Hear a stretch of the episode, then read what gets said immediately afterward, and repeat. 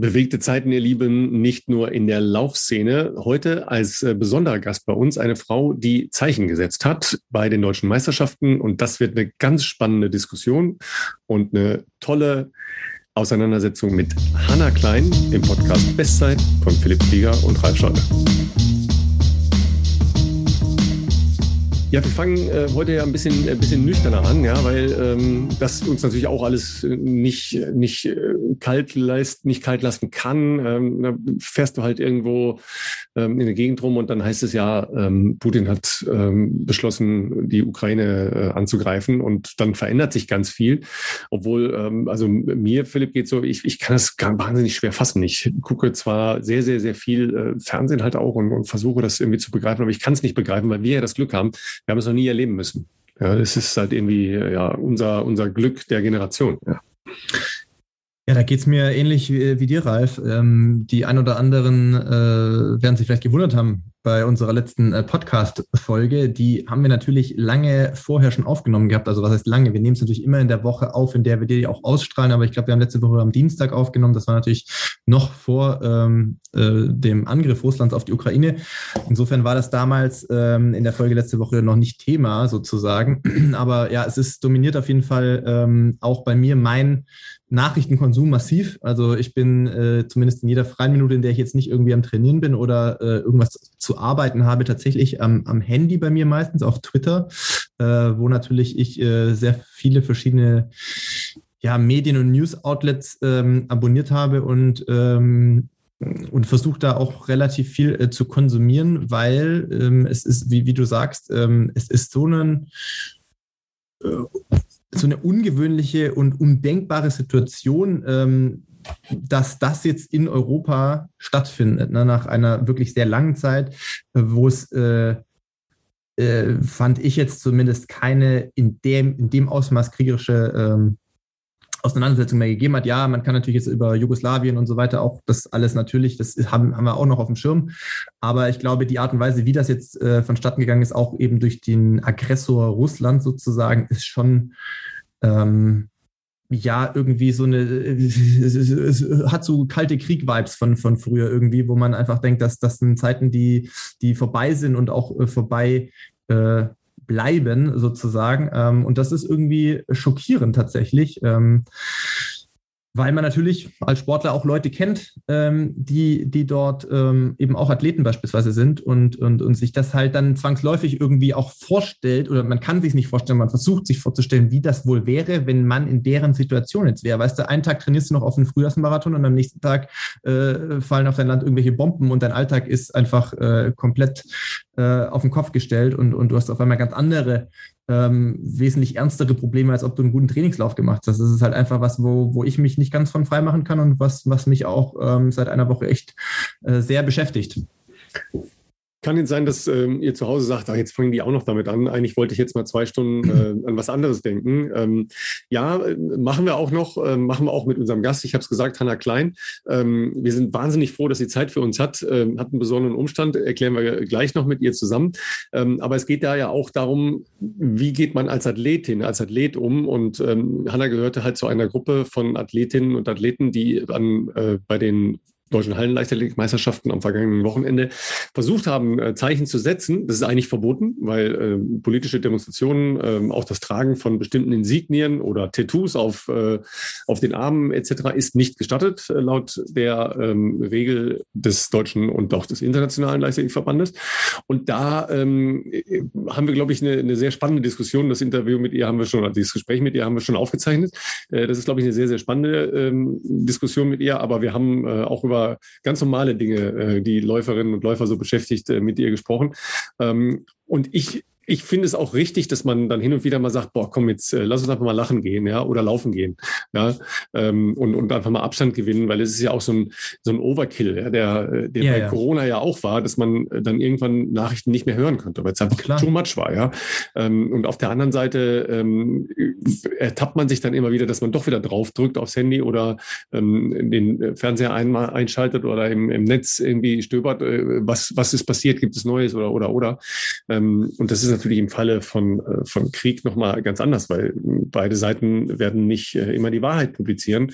Ähm, da sind halt auch äh, wir als Journalisten extrem äh, gefordert, da äh, zu sagen, okay, können wir das äh, belegen? Ist das verifiziert? Ist das nicht verifiziert? Ja, also eine, eine spannende Situation. Und auch für mich ist dieses Haltung zeigen, wie äh, das die deutschen Athletinnen und Athleten äh, getan haben am Wochenende, so eine zweischneidige Geschichte, äh, werde ich euch aber äh, nachher erläutern, äh, weil ich da ähm, ein bisschen ungutes Gefühl dabei habe. Aber ähm, ich sage euch das nachher, warum das so ist. Ja, aber ähm, ich, ich habe dann Magengrummeln bei. Ähm, aber äh, du, Philipp, bist wiedergekommen und äh, du hattest ja die Situation, du bist dann in Kenia gewesen, ja, und du bist dann halt praktisch ja mit Beginn dieser Auseinandersetzung auch noch gereist. So, jetzt, jetzt stelle ich mir Trainingslager ja so vor, äh, so habe ich das halt auch äh, früher erlebt, da gab es aber noch kein Internet und äh, keine Handys da ist man schon ein bisschen abgeschlossen, ja, und kriegt viel, viel weniger schon von, von zu Hause mit, ja, ähm, geschweige denn von der Welt, ja. Äh, wie viel Schock war das, äh, dass du dann wiederkommst und erstens der Schreibtisch voll liegt und ähm, die Wäsche nicht gewaschen ist und so weiter und so weiter, ja, und alle Leute was von dir wissen wollen, weil sie wissen ja, dass du wieder da bist. Und dann äh, noch so ein Ding da drumherum. Tatsächlich ähm, konnten wir es eigentlich relativ gut äh, in Kenia schon verfolgen. Natürlich nicht über Fernsehen ähm, und äh, ich jetzt zumindest auch nicht in den, in den ähm, ja, Zeitungen, sage ich jetzt mal. Wir haben auch Zeitungen im Hotel gehabt, ähm, aber ähm, ja, über Smartphone und Social Media Zeitalter, wie gesagt, ähm, hängt natürlich ein bisschen davon ab, wer, wer von euch zum Beispiel Twitter nutzt oder auch nicht und was du da natürlich abonniert hast, das ist natürlich sehr stark äh, davon abhängig. Ähm, aber wenn man jetzt so die, die üblichen Verdächtigen ähm, Tagesschau, ähm, FAZ, Süddeutsche, ähm, Zeit Online oder sowas äh, abonniert hat, dann habe ich das schon versucht in den letzten Tagen ähm, ja, stark auch ähm, zu, zu konsumieren. In, in, den ersten ein, zwei Tagen sicherlich auch einfach aus, aus einem gewissen Schock heraus. Ne? Also man muss ja trotzdem sich nochmal vor Augen führen. Äh, die Westgrenze äh, der Ukraine, die ist nicht weit weg von Passau. Und Passau ist ja jetzt bei mir mehr oder weniger um die Ecke. Also das ist dann doch sehr viel näher, als man sonst irgendwie das manchmal vielleicht in der Vergangenheit sich so vor Augen äh, äh, geführt hat. Ähm, und dadurch, dass mir die letzte Woche in Kenia leider auch nicht so gut ging, haben wir in der letzten Folge schon ein bisschen äh, thematisiert. Ähm, also ich, ich konnte dann schon wieder trainieren, aber ich habe mich einfach ähm, äh, nicht hundertprozentig fit gefühlt. Ich habe mich beim Training einfach immer sehr, sehr schlapp und abgekämpft gefühlt. Deswegen hat auch dann Renato äh, gesagt, ich soll die letzten Tage jetzt nichts mehr mit der Brechstange versuchen, irgendwie, irgendwie aus, aus Pflichtbewusstsein oder aus, aus, aus Panik irgendwelche äh, Workouts äh, durchzuhämmern, sondern ähm, soll das respektieren, soll nach Hause fliegen, äh, vielleicht auch ein, zwei Tage mal Pause machen und äh, vor allem mein Blut kontrollieren lassen. Und das habe ich gemacht. Und das heißt natürlich, ich hatte tatsächlich mehr Zeit, weil ich einfach äh, eine Session am Tag Tag äh, trainiert habe und nicht mehr gedoppelt habe, ähm, mich damit auch ähm, zu beschäftigen, was ich auch gemacht habe. Und ähm, ja, gut, dann, wenn ich zurück oder als ich zurückkam, da war dann schon ähm, äh, zwei Tage, ist mir jetzt auch nicht langweilig gewesen, wo ich nicht trainiert habe. Sonntag war ich einfach sehr platt von der Reise. Ich schlafe relativ schlecht in, ähm, im Flieger. Da hilft jetzt meine Körpergröße auch nicht unbedingt mit äh, 1,88 Meter. Also ich habe zu Felix schon gesagt, wir, wir müssen mehr Geld verdienen, Felix. Ich kann nicht mehr fliegen. ist klar, der feine Herr, der feine Herr muss nach vorne. Ja klar. Na, ich habe mich echt gefühlt wie gerädert. Also es ist ein Nachtflug gewesen, an sich ja eigentlich eine ganz, ganz äh, äh coole Konstellation, dass du einen Direktflug hast ähm, nach Frankfurt äh, über Nacht. Und dann hättest du von den acht Stunden Flug oder achteinhalb Stunden Flug hättest du vielleicht sechs auch schlafen können, was ja, was ja ideal wäre, aber es geht bei mir nicht. Also ich, ich weiß nicht, ob ich entweder, also gut, ich werde nicht mehr größer, aber vielleicht ob die dann anders jetzt die Flieger besetzen. Auf jeden Fall, wenn halt deine Knie schon am Vordersitz anstoßen und du dies noch gar nicht versucht hast, sich irgendwie auszustrecken, ist es halt nicht das beste Setup, um da irgendwie entspannt einschlafen zu können. Und dementsprechend habe ich vielleicht eineinhalb Stunden gedöst und äh, dementsprechend äh, bist du dann halt am nächsten Tag auch nicht, also du bist natürlich da nicht fit oder so. Und ähm, beginnende Alterssteifheit, die, die setzt so in deinem Alter ein. Kommt schon, ja, ich merke das schon, das, das, das kommt auf jeden Fall. Und äh, nee, dann war Sonntag noch so ein bisschen ähm, Family äh, besuchen hier äh, von meiner Frau. Das war auch ganz cool, äh, habe ja auch lange nicht mehr gesehen und äh, Montag hatte ich dann direkt äh, ja Arzttermin noch wegen Blutbild und sowas, das haben wir erst abgeklärt. Da kam Gott sei Dank nichts äh, Besorgniserregendes raus. Ist aber mein Blutbilder nicht immer so, muss man sagen. Ich erinnere mich noch an Berlin letztes Jahr mit der Nierengeschichte, wo ich dachte, what the fuck? Ähm, nee, ausnahmsweise mein relativ unspektakuläres Blutbild, was ja aber gut ist. Ähm, äh, wahrscheinlich hat Renato recht gehabt, ähm, wie so oft, was er ja äh, da auch dann nicht umsonst gute Ratschläge gibt. Er halt sagte, naja, es ist halt Höhe. Du erholst dich hier einfach schlechter und langsamer ähm, und, und dem musst du jetzt halt äh, auch dann dementsprechend äh, Tribut zollen und einfach äh, das dann halt auch akzeptieren. Und ähm, so die, die, die wichtigen Blutwerte sahen eigentlich alle äh, sehr in Ordnung aus. Was übrigens eine gute Überleitung ist, tatsächlich natürlich, äh, um Athletic Greens hier nochmal äh, als unseren Partner dieser Folge ähm, zu promoten. Also offensichtlich äh, ist äh, der, wie soll ich sagen, meine Daily Routine der letzten Monate nicht komplett verkehrt mit äh, AG1 von Athletic Greens, weil mh, sonst alle äh, relevanten und für Sportler natürlich auch wichtigen Blutwerte sehr gut aussahen. Also da kam nur, kam nur, als ich am Dienstag dann vorbeigefahren bin, um das Blutbild abzuholen, kam nur äh, vom Doc, äh, ja, also alles super. Äh, gut, dass wir es mal gemacht haben. Es schadet ja nicht alle drei, vier Monate sowas mal zu machen, aber da gibt es aus seiner Sicht überhaupt nichts, äh, worauf ich jetzt ähm, besonders äh, Rücksicht nehmen müsste. Und ähm, dementsprechend, äh, ja, für die zu Hause, die sagen, äh, das wollen wir uns auch anschauen, äh, Athletic Greens, äh, beziehungsweise AG1 von Athletic Greens ist ein All-in-One-Supplement, ähm, was eben dazu beiträgt, euren äh, Nährstoffbedarf optimal zu decken. Und äh, wenn ihr das Angebot von uns äh, abschließen wollt, was ihr findet unter www.athleticgreens.com, com-bestzeit, dann bekommt ihr dazu ähm, zusätzlich noch einen Jahresvorrat an Vitamin D und äh, einen praktischen Shaker sowie eine Aufbewahrungsdose. Ja, und wenn man ähm, in Stress ist, äh, das kann durch Karneval passieren oder ähm, indem man wie ich Unsinn macht und doppelt, ne? also schwimmen und Radfahren und schwimmen und laufen, ja, weil man ja sonst nichts anderes zu tun hat. Ja, weil Karneval ist ja ausgefallen. Ne? Äh, übrigens eine grandiose ähm, äh, Rosenmontagsdemo mit 250.000 Teilnehmern in, in Köln. Aber äh, dann ist schon gut, dass man äh, so eine Routine hat und ähm, sich äh, einfach morgens oder abends einen, eine Ladung von AG1 reinzieht und dann ist man erstmal, was das angeht, äh, auf der sicheren Seite, auf jeden Fall. Ne? Ähm, ich habe aber heute gesehen, ähm, heute ist Donnerstag, ja, wir sind mal wieder später in der Woche unterwegs, ja, weil du zu Hause bist und ich zu Hause bin. Du hast aber ein sehr ordentliches Fahrtspiel gemacht heute Morgen.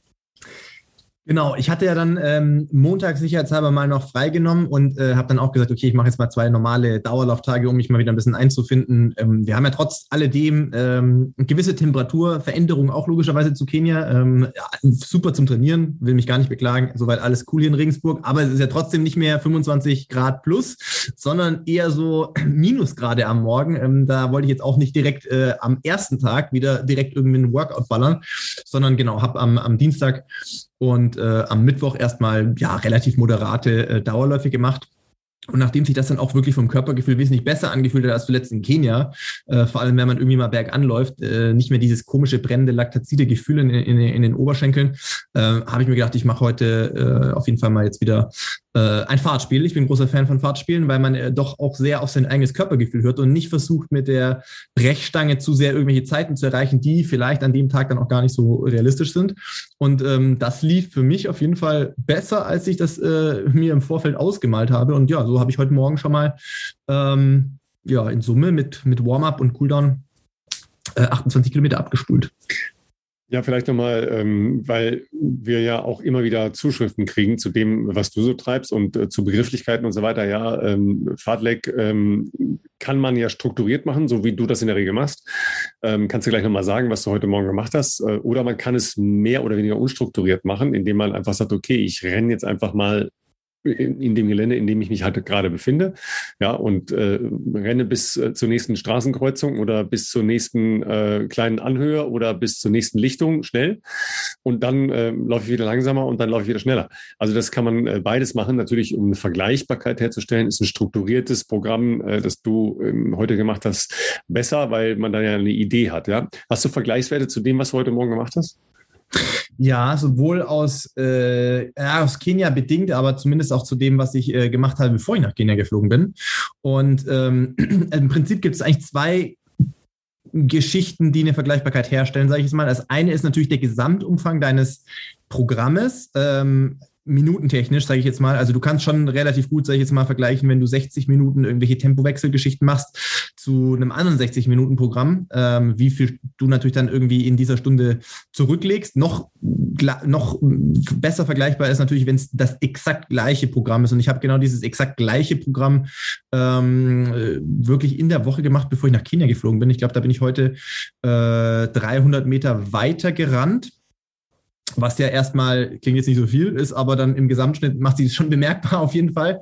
Ähm, wie gesagt, ich, ich äh, bin schon äh, ein Fan davon, solche Programme äh, in, in irgendeiner Art und Weise zu strukturieren. Mein Programm heute Morgen war beispielsweise zehnmal zwei Minuten schnell, eine Minute mittel, zehnmal eine Minute schnell, eine Minute mittleres Tempo und äh, zehnmal 30 Sekunden, 30 Sekunden praktisch im Wechsel. Und äh, das ergibt dann in Summe 60 Minuten. Und äh, da hatte ich heute Morgen knapp über, ich glaube, 18,43 ja, Kurze Frage, Serienpause dazwischen? Also zwischen den einzelnen Blöcken? Heute nicht, nein. Gibt es aber auch manchmal. Ähm, okay. Hatten wir in Kenia beim letzten Programm. Anspruchsvoll.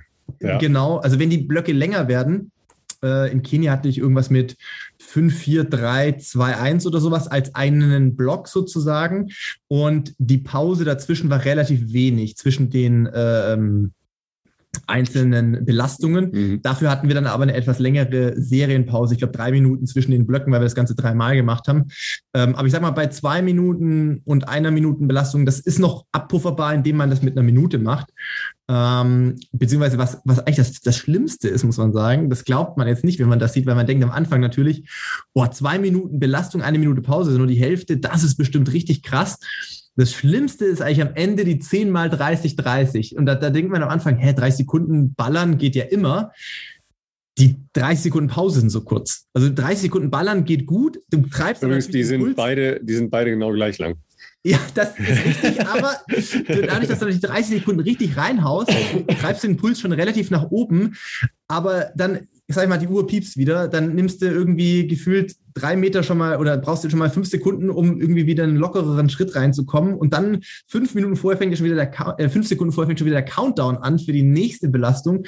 Und dadurch wird der Puls, also das hat man auch ganz schön an der Uhr dann am Ende sehen können oder könnt ihr bei Strava auch gerne anschauen, steigt der Puls die letzten zehn Minuten echt kontinuierlich einfach nur noch weiter an. Ähm, und für mich 170, ich glaube, der, die letzten zehn Minuten waren im Bereich von 170, ist für mich relativ viel. Das schaffe ich gar nicht bei 2-1, also weil irgendwie dadurch, dass sich das immer dann irgendwie noch ausgleicht, ähm, ist man da eher vielleicht bei 100, 58, 160 würde ich sagen bei dem Bereich, aber bei den, bei den 30, 30, das ist nochmal ein schöner, schöner Abschluss auf jeden Fall ähm, für äh, ja, die Pumpe nochmal ein bisschen in Bewegung zu bringen. Das sind aber schon auch die Einheiten, die, die einen nach vorne bringen. Ne? Also du hast ja gesagt, du machst das ja gerne. Ne? Also das, äh, ja. das sind ja auch Einheiten für Leute.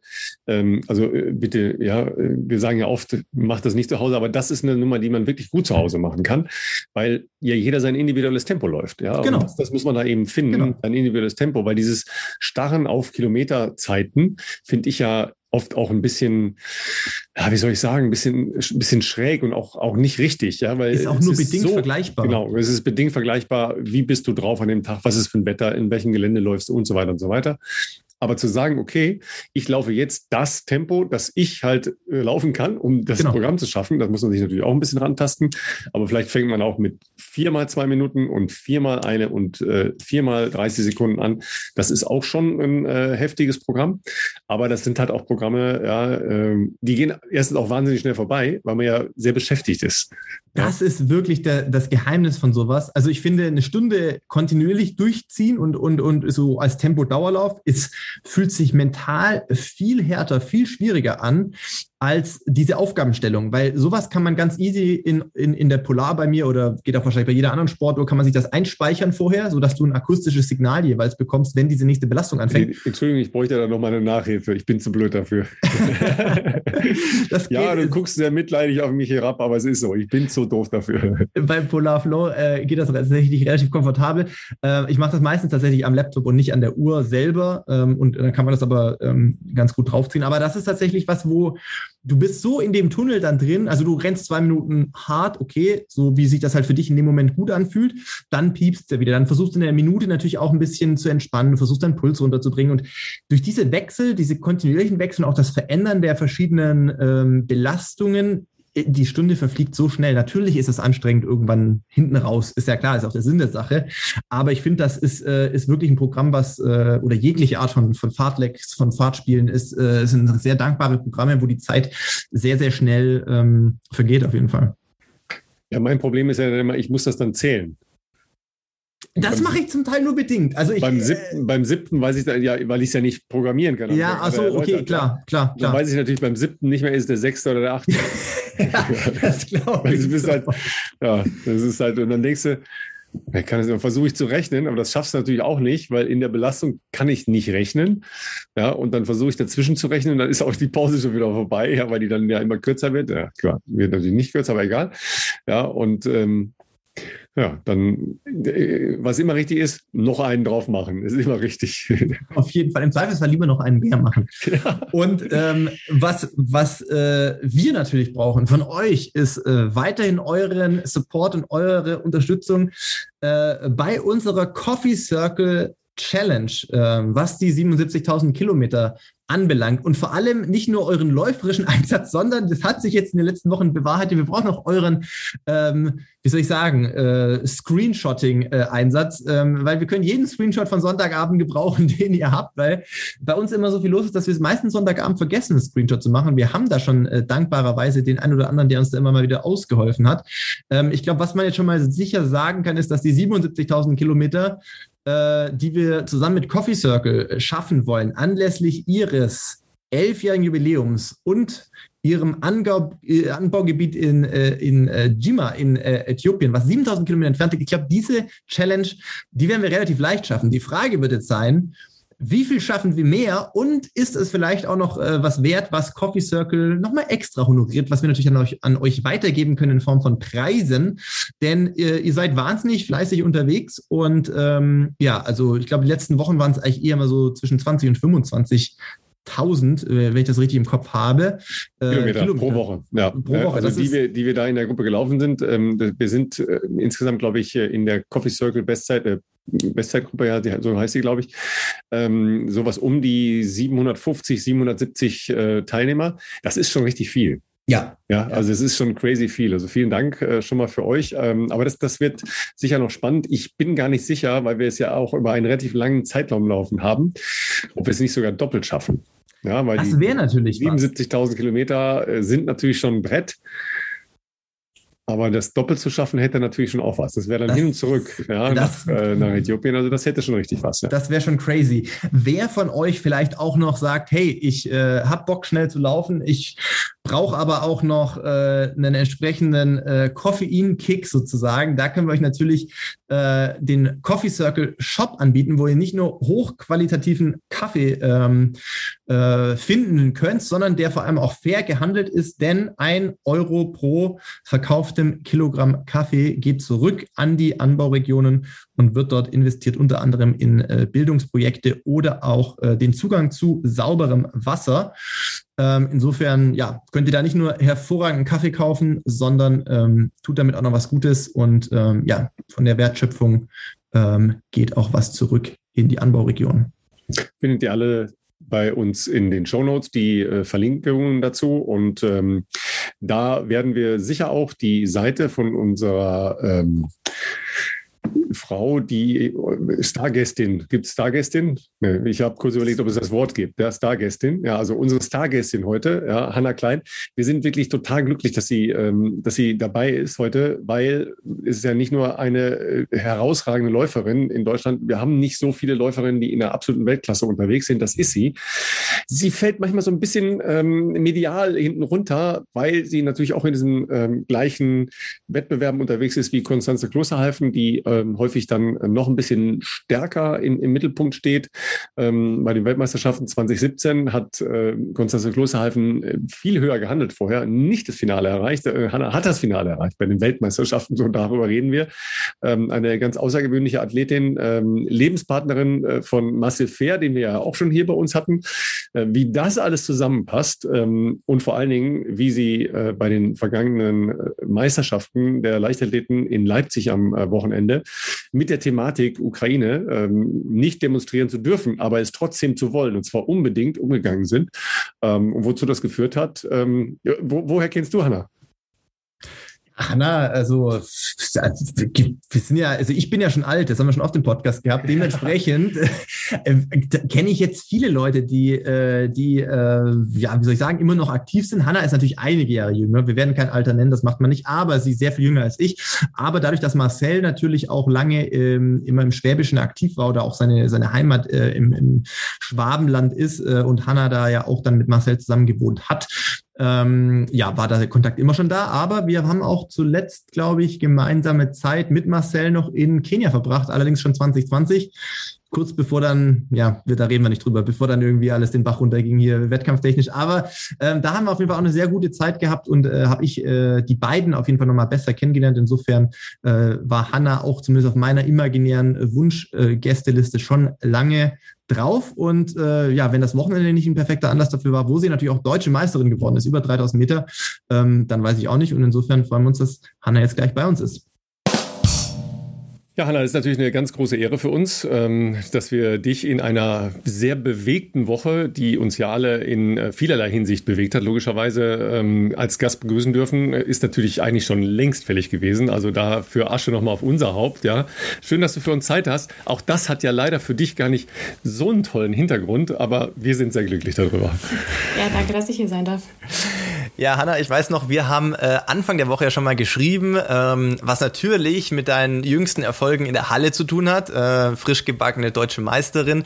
Ähm, gab auch äh, im Rahmen der Hallen-DM ja ein bisschen, sagen wir mal, ähm, Bedarf, sage ich mal, medialen Bedarf äh, drumherum, weil sich einige Athleten ja auch ähm, bezüglich der aktuellen Entwicklung in der Ukraine positioniert haben. Dazu aber später mehr. Aber du wärst eigentlich heute gar nicht da. Also das ist natürlich jetzt schön für uns, dass wir dich als Gast hier begrüßen dürfen. Aber eigentlich hast du heute was Besseres vorgehabt, richtig? Naja, nein. Also eigentlich gestern. Gestern, gestern. Ähm, ja, ich wollte unbedingt noch in das Rennen äh, von der World Indoor Tour in Madrid reinkommen. Eigentlich dann über die 1500 Meter, aber ja, das hat leider nicht geklappt. Leider. Also es waren einfach zu viele Spanierinnen wohl im Rennen und äh, letztendlich haben gestern im Verlaufe des Tages auch mal drei Athletinnen abgesagt. Mhm. Das war dann mm, ja echt blöd, dass ich nicht rein durfte. Aber ich habe sogar gesagt, ich laufe auch eine 800, ist mir egal, ich will nur ein Rennen machen. Ähm, aber ja, das hat leider nicht geklappt und deshalb wäre ich eigentlich heute auf dem Rückweg gewesen. Aber jetzt bin ich hier. Auch gut. Ja, nimm uns äh, und vor allen Dingen auch unsere Gemeinde mal mit, ähm, weil man stellt sich das ja so vor, Profiathletin, ja, ähm, ja doch ein äh, erhebliches internationales Renommee. Du, du sagst einfach, okay, pass mal auf, Freunde, da und dort, ich möchte bei euch laufen und dann fluppt das so. Ähm, und jetzt musst du als deutsche Meisterin äh, sagen, nee, ich komme da gar nicht in diesen Lauf rein. So, wer sich die Ergebnisse anguckt, ja, ähm, du bist halt mit 4,10 Vierter geworden. Das war ja offensichtlich also ein Zweiklassenfeld, also wahrscheinlich klassisch Tempo Tempomacher irgendwie vorne weg, äh, oder Tempomacherin in dem Fall vorne weg und irgendwie vorne auf eine sehr, sehr starke Zeit und dahinter dann irgendwie ein weiteres Feld. Da waren übrigens auch noch ein paar andere Nationen dabei, ne? so Britinnen und so habe ich da gesehen, die eigentlich nicht deine Kragenweite sind. Ja? ja. Und dann, ähm, dann muss man ja eigentlich denken, äh, Entschuldigung, aber da, da musst du doch mit deinen Bestzeiten und mit deinen internationalen Erfolgen easy reinkommen in so ein Ding. Ja, so ist es leider nicht.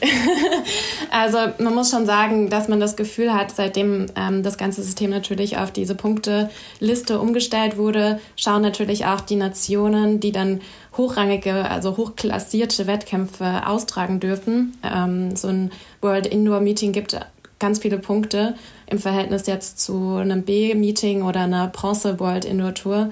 Und die versuchen natürlich dann ihre eigenen Athletinnen reinzupuschen in die, in die Rennen und ähm, es war von Anfang an klar, dass das Teilnehmerfeld sehr klein sein würde. Und ähm, ja, meine, meine 500 Meter Zeit war jetzt auch nicht so der Hammer, dass ähm, man sagen könnte, okay, ähm, wir müssen die unbedingt reinlassen. Ähm, das kann ich so auch verstehen, aber ja, für mich war es halt sehr schade, vor allem ja, weil ich einfach nochmal nach hochrangigen Rennen gesucht hatte, meine Hallensaison sehr spät ähm, begonnen hatte, einfach mit der Absicht, ähm, weil alles auf die Hallenweltmeisterschaft geplant war. Und wir haben halt einfach gesagt, so lange möchte ich eine Hallensaison nicht machen. Ähm, die geht ja bis 20. März, ähm, deshalb erst der späte Einstieg. Und ja, dann hat man halt auch als deutsche Meisterin ähm, und mit 3000 Meter Hallen-PB doch leider keine Chance. Da sind einem die Hände gebunden. Nochmal als Verständnis für ähm, euch zu Hause. Also man kann sich halt zum Beispiel auch über die Weltrangliste für die großen Veranstaltungen qualifizieren, also vor allen Dingen für die Weltmeisterschaften eben auch. Deshalb ist es sehr attraktiv, eben bei solchen Meetings zu laufen, die mit sehr vielen Punkten ausgestattet sind. Also zum Beispiel waren einige deutsche Starter bei den Olympischen Spielen im vergangenen Jahr über sehr gute Hallenergebnisse in der Weltrangliste entsprechend weit vorne platziert. Ja. auf der anderen Seite muss man natürlich sagen, okay, wir haben ja auch sehr hochklassig ähm, äh, einsortierte Hallenmeetings. Ja, da gleicht sich das vermutlich dann ein bisschen aus. Es gibt natürlich andere Länder, die das nicht haben. Ja, also zum Beispiel Karlsruhe hat ja auch so einen Rang äh, bei uns. Die haben natürlich dann schon einen Nachteil in so einem System. Ne? Also das, äh, das ist halt schon auch noch schwierig. Also ich verstehe ehrlich gesagt das Punktesystem nicht. Ich habe es wirklich versucht, aber ich verstehe es nicht. ja, also da, man hat ja auch das Gefühl gehabt, letztes Jahr im Zuge der Olympischen Spiele wurden da auch eher so Spielchen äh, mitgetrieben. Also so hatten manche Länder ja quasi in einem Jahr ähm, Nationalmeisterschaften so gesetzt, dass sie zweimal in dieses Punktesystem ähm, reinfließen können. Und äh, ja, da, schon allein, wenn man mit einer guten Zeit bei einer deutschen Meisterschaft oder nationalen Meisterschaft dann gewinnt, wird man so hoch gerankt, ähm, dann hat man als äh, ja, man gar keine Chance mehr, auch wenn man weitaus schnellere Leistungen ähm, läuft auf Meetings, die halt äh, ja, ein geringeres Rank Ranking haben. Also ähm, ich glaube, ich wäre nicht über die 1500 Meter ähm, qualifiziert gewesen letztes Jahr, wenn ich nicht einfach diese 402 gelaufen wäre, ähm, also die Zeit klar gemacht hätte. Ähm, da hätte ich echt äh, bangen müssen, dass ich da überhaupt irgendwie reinkomme, weil ich einfach in den Jahren zuvor, das war ja, das, das Jahr 2020 wurde ja komplett ausgelassen und 2019 hatte ich eben kein gutes Jahr und somit hatte ich fast keine Chance mehr, ähm, gute, gute äh, Rennen oder hochgepunktete äh, Rennen in die Liste einfließen zu lassen. Also den Eindruck, äh, was die Weltrangliste anbelangt, der äh, drängt sich auf jeden Fall auf. Ich meine, ich bin nicht mehr auf der Bahn aktiv, aber man verfolgt das natürlich äh, sehr interessiert. Es, natürlich gibt es auch äh, Weltranglistenpunkte für Straßenlaufwettbewerbe, aber da ist das alles ein bisschen noch anders gelagert, was auch die Möglichkeit der, der Starts zumindest anbelangt. Und ich glaube, der, das Bestreben des, ähm, des, des Weltverbandes, dadurch vielleicht irgendwie eine Art von mehr Transparenz oder Vergleichbarkeit zu schaffen, äh, sehe ich aktuell nicht als gegeben, muss ich sagen, weil es ja eben diese Schwierigkeiten oft ja auch mit sich bringt, dass man eben äh, nicht jeder irgendwie logischerweise die gleichen Möglichkeiten und den gleichen Zugang äh, zu diversen Rennen hat. Also man muss natürlich auch sagen, ich weiß jetzt nicht, Indoor-mäßig gut hängt ein bisschen von der Hallengröße ab, sage ich mal, mit sechs Rundbahnen. Äh, starten da überhaupt 1500 bei einem, also äh, starten da überhaupt 15 Athletinnen äh, bei einem 1500 oder sind das eher wahrscheinlich zwölf, hätte ich mal gesagt? Zehn bis zwölf wahrscheinlich? sind zwölf. Ja, genau. Also dann ist natürlich schon wieder die, also da, da, das muss man ja auch den Leuten zu Hause ein bisschen versuchen zu erklären. Ne? Also ich meine, bei einem Marathonrennen, auch da ist es nicht immer so, dass du in jedes Marathonrennen äh, reinkommst, wo man rein möchte. Also ich könnte jetzt auch nicht einfach so sagen, ich möchte jetzt Boston laufen oder, äh, oder New York. Da brauchst du dann auch ein bisschen vielleicht äh, Vitamin B oder ein gutes Management, äh, was da entsprechende Connections hat. Aber grundsätzlich ist ja, sag ich mal, bei einem Elitefeld, wenn man jetzt keine äh, exorbitanten monetären Ansprüche daran hat, die, die, die Möglichkeit, einfach Athleten dazuzulassen, ja eine ganz andere, als wenn das irgendwie bei, bei äh, Meetings ähm, also im, im Stadion der Fall ist oder geschweige denn jetzt in der Halle ist ja noch ein bisschen, äh, finde ich, äh, zugespitzt, einfach weil, weil man ja nicht so viele äh, Athletinnen und Athleten in ein Rennen packen kann. Und das verzerrt schon auch ein bisschen diese ganze äh, Punkte-Thematik in meinen Augen. Ähm, weil man ja da schon, schon auch teilweise die Not hat oder die Not sieht, dass man ähm, ja logischerweise sowas mitnimmt, um sich äh, für den Sommer eine gute ähm, Ausgangssituation zu sichern. Das heißt, für dich wäre das jetzt einerseits eine gute Möglichkeit gewesen, äh, Punkte auch für die Pläne für deinen Sommer zu sammeln. Andererseits wäre es ja wahrscheinlich auch ein gutes, ähm, sage ich jetzt mal, weiteres Aufbaurennen gewesen im Hinblick auf die Hallen-WM. Hast du vor, vor der Hallen-WM? Die ist ja auch schon in, ich glaube, das beginnt ja schon in zwei Wochen, meine ich. Äh, hast du vor, ja. noch eine andere? 18. 18. bis 20.03. steht schon in meinem ja. Kalender. Ähm, hast du da die Möglichkeit, noch was anderes zu machen oder sagt ihr, okay, dann konzentrieren wir uns jetzt äh, einfach noch auf die letzten äh, zwei Wochen äh, Training? Ja, also es war jetzt auch äh, gar nicht im Hinblick auf irgendeine Weltrangliste oder Punkte. Also ich muss auch ehrlich sagen, dass ich versuche für mich dieses System eher so ein bisschen im Kopf auszuschalten. Ich versuche einfach die Zeiten zu laufen. Ähm, weil auf der anderen Seite, wenn ich die Zeiten nicht laufen kann, dann bin ich auch nicht so konkurrenzfähig, wie ich gerne möchte. Ähm, deshalb äh, streiche ich das eher so ein bisschen aus meinem Kopf raus. Äh, es war einfach nur ein Rennen, äh, um nochmal ein Rennen zu haben, weil ich tatsächlich gerne noch ein paar mehr Wettkämpfe äh, gehabt hätte. Ähm, aber jetzt habe ich keine Möglichkeit. Also durch die World Indoor Tour ist eigentlich die Hallensaison jetzt fast durch. Also nur die Weltmeisterschaften, die liegen halt eben sehr, sehr spät dieses Jahr. Also letztes Jahr war die Hallen-EM, glaube ich, also jetzt in dieser Woche eigentlich schon gewesen. Mhm. Ähm, das verzögert sich schon ziemlich. Äh, und äh, jetzt ja, gibt es einfach keine Rennen mehr. Jetzt trainiere ich wieder. Tatsächlich sind wir jetzt auch eher schon wieder ins Aufbautraining gegangen für den Sommer. Und ähm, ich werde noch mal ein, zwei ähm, Tempoeinheiten, Tempospritzen setzen. Aber ähm, dadurch, dass ich ja eh 3000 Meter laufe, verträgt sich das mit dem Aufbautraining auch eher mehr.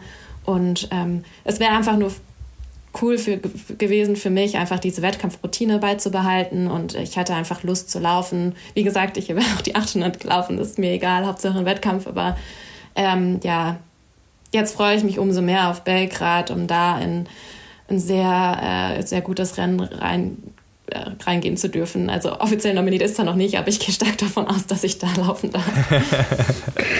das würde ich mal als sicher ja. ähm, ansetzen, auf jeden Fall. Ähm, wenn ich das richtig in Erinnerung habe, das war zumindest, äh, da habe ich nachher auch noch ein äh, paar Fragen und Anmerkungen zu, bei den 10 Kilometern so, äh, du bist ja deutsche Meisterin äh, auf der Straße geworden über 10 Kilometer, da hast du ähm, den Wettkampf vorher in sehr harten Einheiten quasi simuliert. Also wenn ich das richtig verstanden habe, ne, habt ihr ähnlich harte Einheiten gemacht wie Renntempo nachher. Machst du das für 1500 und 3000 auch?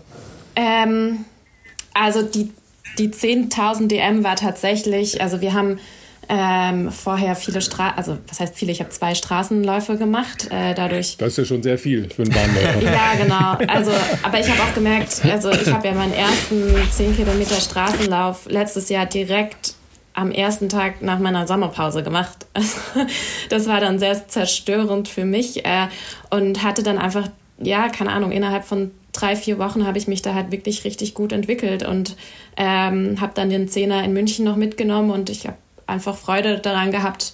Äh, das war wahrscheinlich eher der Grund, wieder mal so normale Wettkämpfe zu erleben, die mit äh, mehreren Hunderten von Startern auch stattfinden dürfen und Publikum und einfach die Atmosphäre wieder zu, zu genießen. Und ich habe dadurch eigentlich wieder meinen Spaß gefunden. Ähm, und aus dem Grund war das schon eher, ja, schon auch eine gute Vorbereitung für die Straßen-DM und deshalb habe ich es auch mitgemacht. Äh, aber natürlich mache ich auch vor solchen ähm, also gerade wenn es auf die Wettkampfsaison äh, hinzuläuft, natürlich harte äh, Tempoläufe, die auch in ähnlichen Wettkampfgeschwindigkeiten äh, durchlaufen werden müssen. Also habe mich in ähnlicher Weise jetzt auch in der Halle darauf vorbereitet, ähm, eher 1500 Meter spezifisch statt 3000 Meter spezifisch, aber ähm, dennoch sind solche Kerneinheiten immer Teil unserer, unseres Trainings und äh, ja, Marcel hat es ja auch letztens, äh, letztens im Podcast schon angesprochen, welche Programme er mit mir absolviert hatte, auch äh, vor den Olympischen Spielen und ähm, braucht die auch zum Selbstbewusstsein. Auf der anderen Seite darf ich dann, muss ich dann danach auch gut entspannen und sagen, okay, es ist alles da und äh, ich traue mir das zu. no, Nochmal, damit wir unsere Gemeinde mitnehmen, äh, Marcel Fair, ihr erinnert euch vielleicht noch, war noch im Dezember, ne? Ja, das ist schon so lange glaube, her. Ja. Lebensgefährte äh, von Hanna ähm, und ähm, was ist er dann? Zugpferd oder äh, wird er als, als Tempomacher Ed, missbraucht? Edelhase oder vielleicht. Was, Edel, Edelhase, also Edel, Edelhäschen, das hört sich gut an. Das ist gar nicht so oft. Also, du kannst das ruhig sagen, das ist völlig in Ordnung. Emanzipierte Frauen können auch ihre Männer Männer als Spielerfrau nehmen oder Spielermann, das ist alles gut. Das ist wirklich nicht, weil der Kerl ist einfach die ganze Zeit verletzt. Also ich habe gar keine Chance, mit ihm zu trainieren. Das reicht dann gerade für mich, dass er bei den Olympischen Spielen in, in, Mainz, wo ich ja war, mit mir joggen war. Das ist ja vielen Dank nochmal, Marcel. Ja, ich, ich sehe schon, Marcel, du hast es leicht. Nein, aber das ist ja, ähm, ich meine, du hast ja insgesamt eine, ins, sagen wir mal, interessante Konstellation, die aber nicht so untypisch ist, ja, für euch äh, zu Hause. Es ist nicht immer so, dass ähm, die, die Profiläuferinnen und Läufer dann auch da wohnen, wo äh, ihr Trainer, in deinem Fall Trainerin, äh, Isabel Baumer nämlich, äh, lebt, ähm, sondern dass sie schon viel aus der Ferne macht. Das äh, haben wir ja auch äh, bei, bei Philipp, wo das fast vielleicht noch ein bisschen stärker ist, weil auf, als Straßenläufer bist du halt noch ein bisschen anders sortiert. Aber du bist ja schon oft auch auf, auf Hallen oder auf ähm, Tatanbahnen und so weiter angewiesen. Ähm, jedenfalls die Baumanns leben ja in Tübingen. Ja, das ist zwar ein, ein großes, äh, wie soll ich sagen, Sportlerhostel bei denen zu Hause, aber ähm, und du lebst äh, gerade eigentlich ja in Mainz, aber bei, bei euch muss man ja immer fragen, wo seid ihr jetzt eigentlich gerade? ja, also so ist es wirklich. Also äh, ich kriege auch immer von meinem ähm, Manager gefragt, so, ja, wo bist du denn jetzt eigentlich überhaupt? Wo, wo sollen wir überhaupt die Sachen hinschicken? So, also, bist du jetzt bei deinen Eltern? Bist du jetzt in Mainz? Bist du jetzt in Tübingen? Oder habt ihr irgendwo eine Ferienwohnung?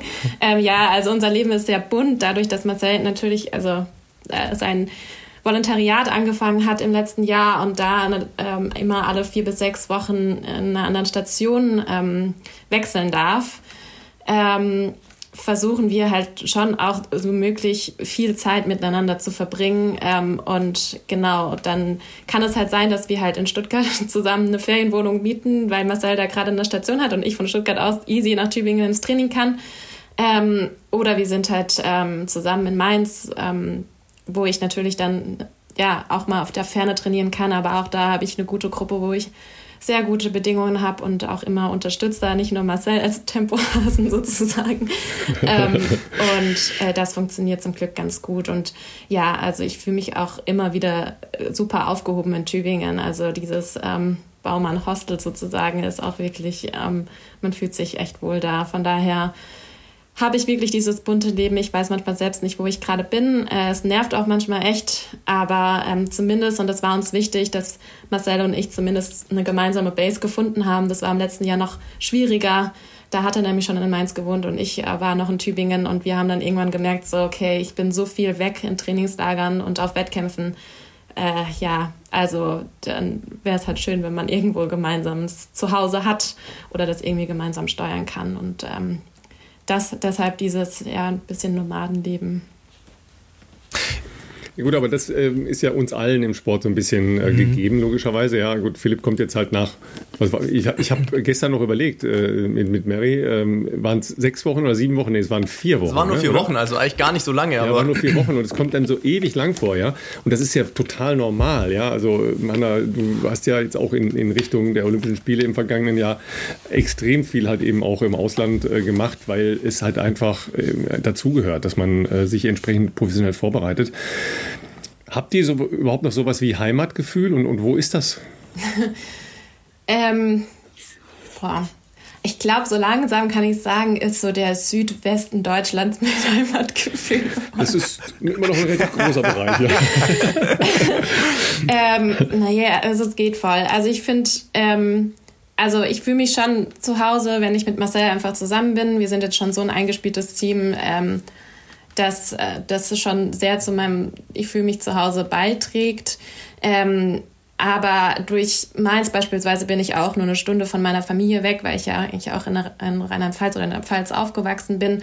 Ähm, das ist auch relativ cool, weil wir viele Freunde da haben. Also meine äh, beste Freundin ähm, wohnt in Mainz, ähm, der beste Kumpel von Marcel wohnt in Mainz, sodass wir uns eigentlich da total schnell auch wohlgefühlt haben. Äh, auf der anderen Seite fühle ich mich auch, in, also wie gesagt, ist halt die Atmosphäre in Tübingen auch super cool. Ich fühle mich auch in Tübingen wohl und von Tübingen bin ich auch nicht so weit von meinem Elternhaus entfernt. Also ich fühle mich schon da wohl, wo ich auch bin. also das ist schon auch selbst gewählt so ein bisschen. Und ähm, ja, Wohlfühlen ist auch vielleicht einfach so ein Heimatgefühl. Also, also Wie ist es bei dir genau, wollte ich, wollte ich fragen, weil du, wenn du jetzt so nach vier Wochen wieder nach Hause kommst, ja, Schreibtisch voll und ja, am liebsten gleich wieder gehen. Ja, also äh, ich, ich sag mal so, natürlich ist es so, wenn man jetzt irgendwie vier Wochen weg ist, dann ähm, ist es jetzt nicht so, dass ich jetzt äh, zwei Tage oder drei Tage mich hier gelangweilt habe, sondern ähm, ganze Postsachen und auch natürlich irgendwie so, sag mal, business-related Sachen, was Steuern und Buchhaltung anbelangt, da, da hast du halt keinen Bock drauf, wenn du von Kenia heimkommst, dich da erstmal zwei Tage mit dem ganzen Kram wieder auseinanderzusetzen. Ähm, aber ich sag mal, grundsätzlich, also mein Leben ist natürlich in der Hinsicht, glaube ich, ein bisschen einfacher von der Konstellation, ähm, wenn ich jetzt das vergleiche mit, mit ähm, bei Hannah oder Marcel, einfach aus dem Grund. Also ich sage nicht, dass es für, für meine Frau leichter ist, weil ich ja der bin, der immer geht oder der immer sagt, okay, ich muss jetzt mal wieder vier Wochen, keine Ahnung, ins Trainingslager oder ich bin jetzt hier auf dem, bei der eine Woche in Berlin für mein Training oder für ein Rennen oder keine Ahnung. Ähm, die kennt mich jetzt nicht anders und die weiß, dass es irgendwie zu mir und zu meinem Job und so gehört. Aber, äh, und die akzeptiert das und unterstützt das natürlich, worauf äh, anders wird es auch gar nicht gehen, was für mich natürlich her hervorragend ist. Aber für mich ist das ja dann einfacher sozusagen als für denjenigen, der dann da ist. Aber noch schwieriger ist es ja, glaube ich, wenn du natürlich jetzt, ähm, wobei vielleicht früher bei euch ging es auch noch wahrscheinlich leichter in der Lebensorganisation, weil ihr beide ähm, Fulltime-Sportler wart, beide mit einem ähnlichen, ähm, ich sage jetzt mal, Background, was eure Streckenwahl anbelangt. Ich sage jetzt mal Mittelstrecke bis äh, Anfang Langstrecke, also aber Schwerpunkt ähm, ähm, Stadion. Das heißt, die, die Saison ist gleich, die, der Aufbau etc., die Wahl der Trainingslager kann man, glaube ich, da hervorragend kombinieren. Schwierig, das glaube ich sofort, ist es dann, wenn einer von beiden, in dem Fall Marcel, ja irgendwann sagt, okay, ich bin schon noch Sportler, aber ich äh, will jetzt auch irgendwie so die, die Weichen stellen, dass ich ähm, danach in einen beruflichen Alltag wechseln kann, machen Volontariat und dann die Lebensentwürfe halt auseinanderdriften in der Form, dass halt ähm, Prioritäten anders gesetzt werden. Und das ist, glaube ich, schon was, was am Anfang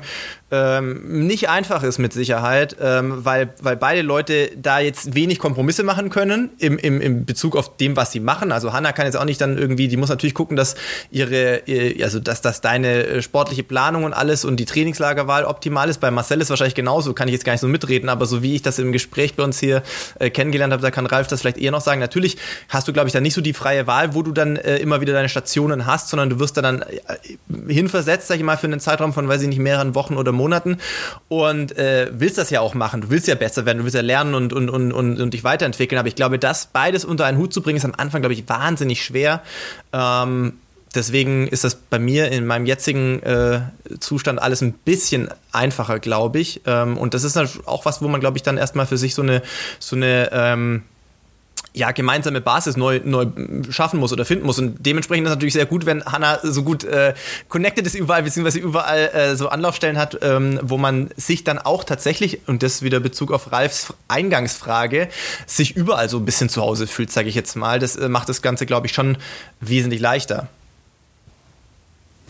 Ja, voll. Ja, im, ja. im, Prinzip, Im Prinzip ist das ja mit, äh, mit den Menschen, die im Sport arbeiten, ja, sehr ähnlich. Ja, also sagen wir mal, im, im besten Wortsinne führen die ja ein asoziales Leben, also äh, weg von der sozialen Konvention. Man arbeitet in der Woche und hat am Wochenende frei.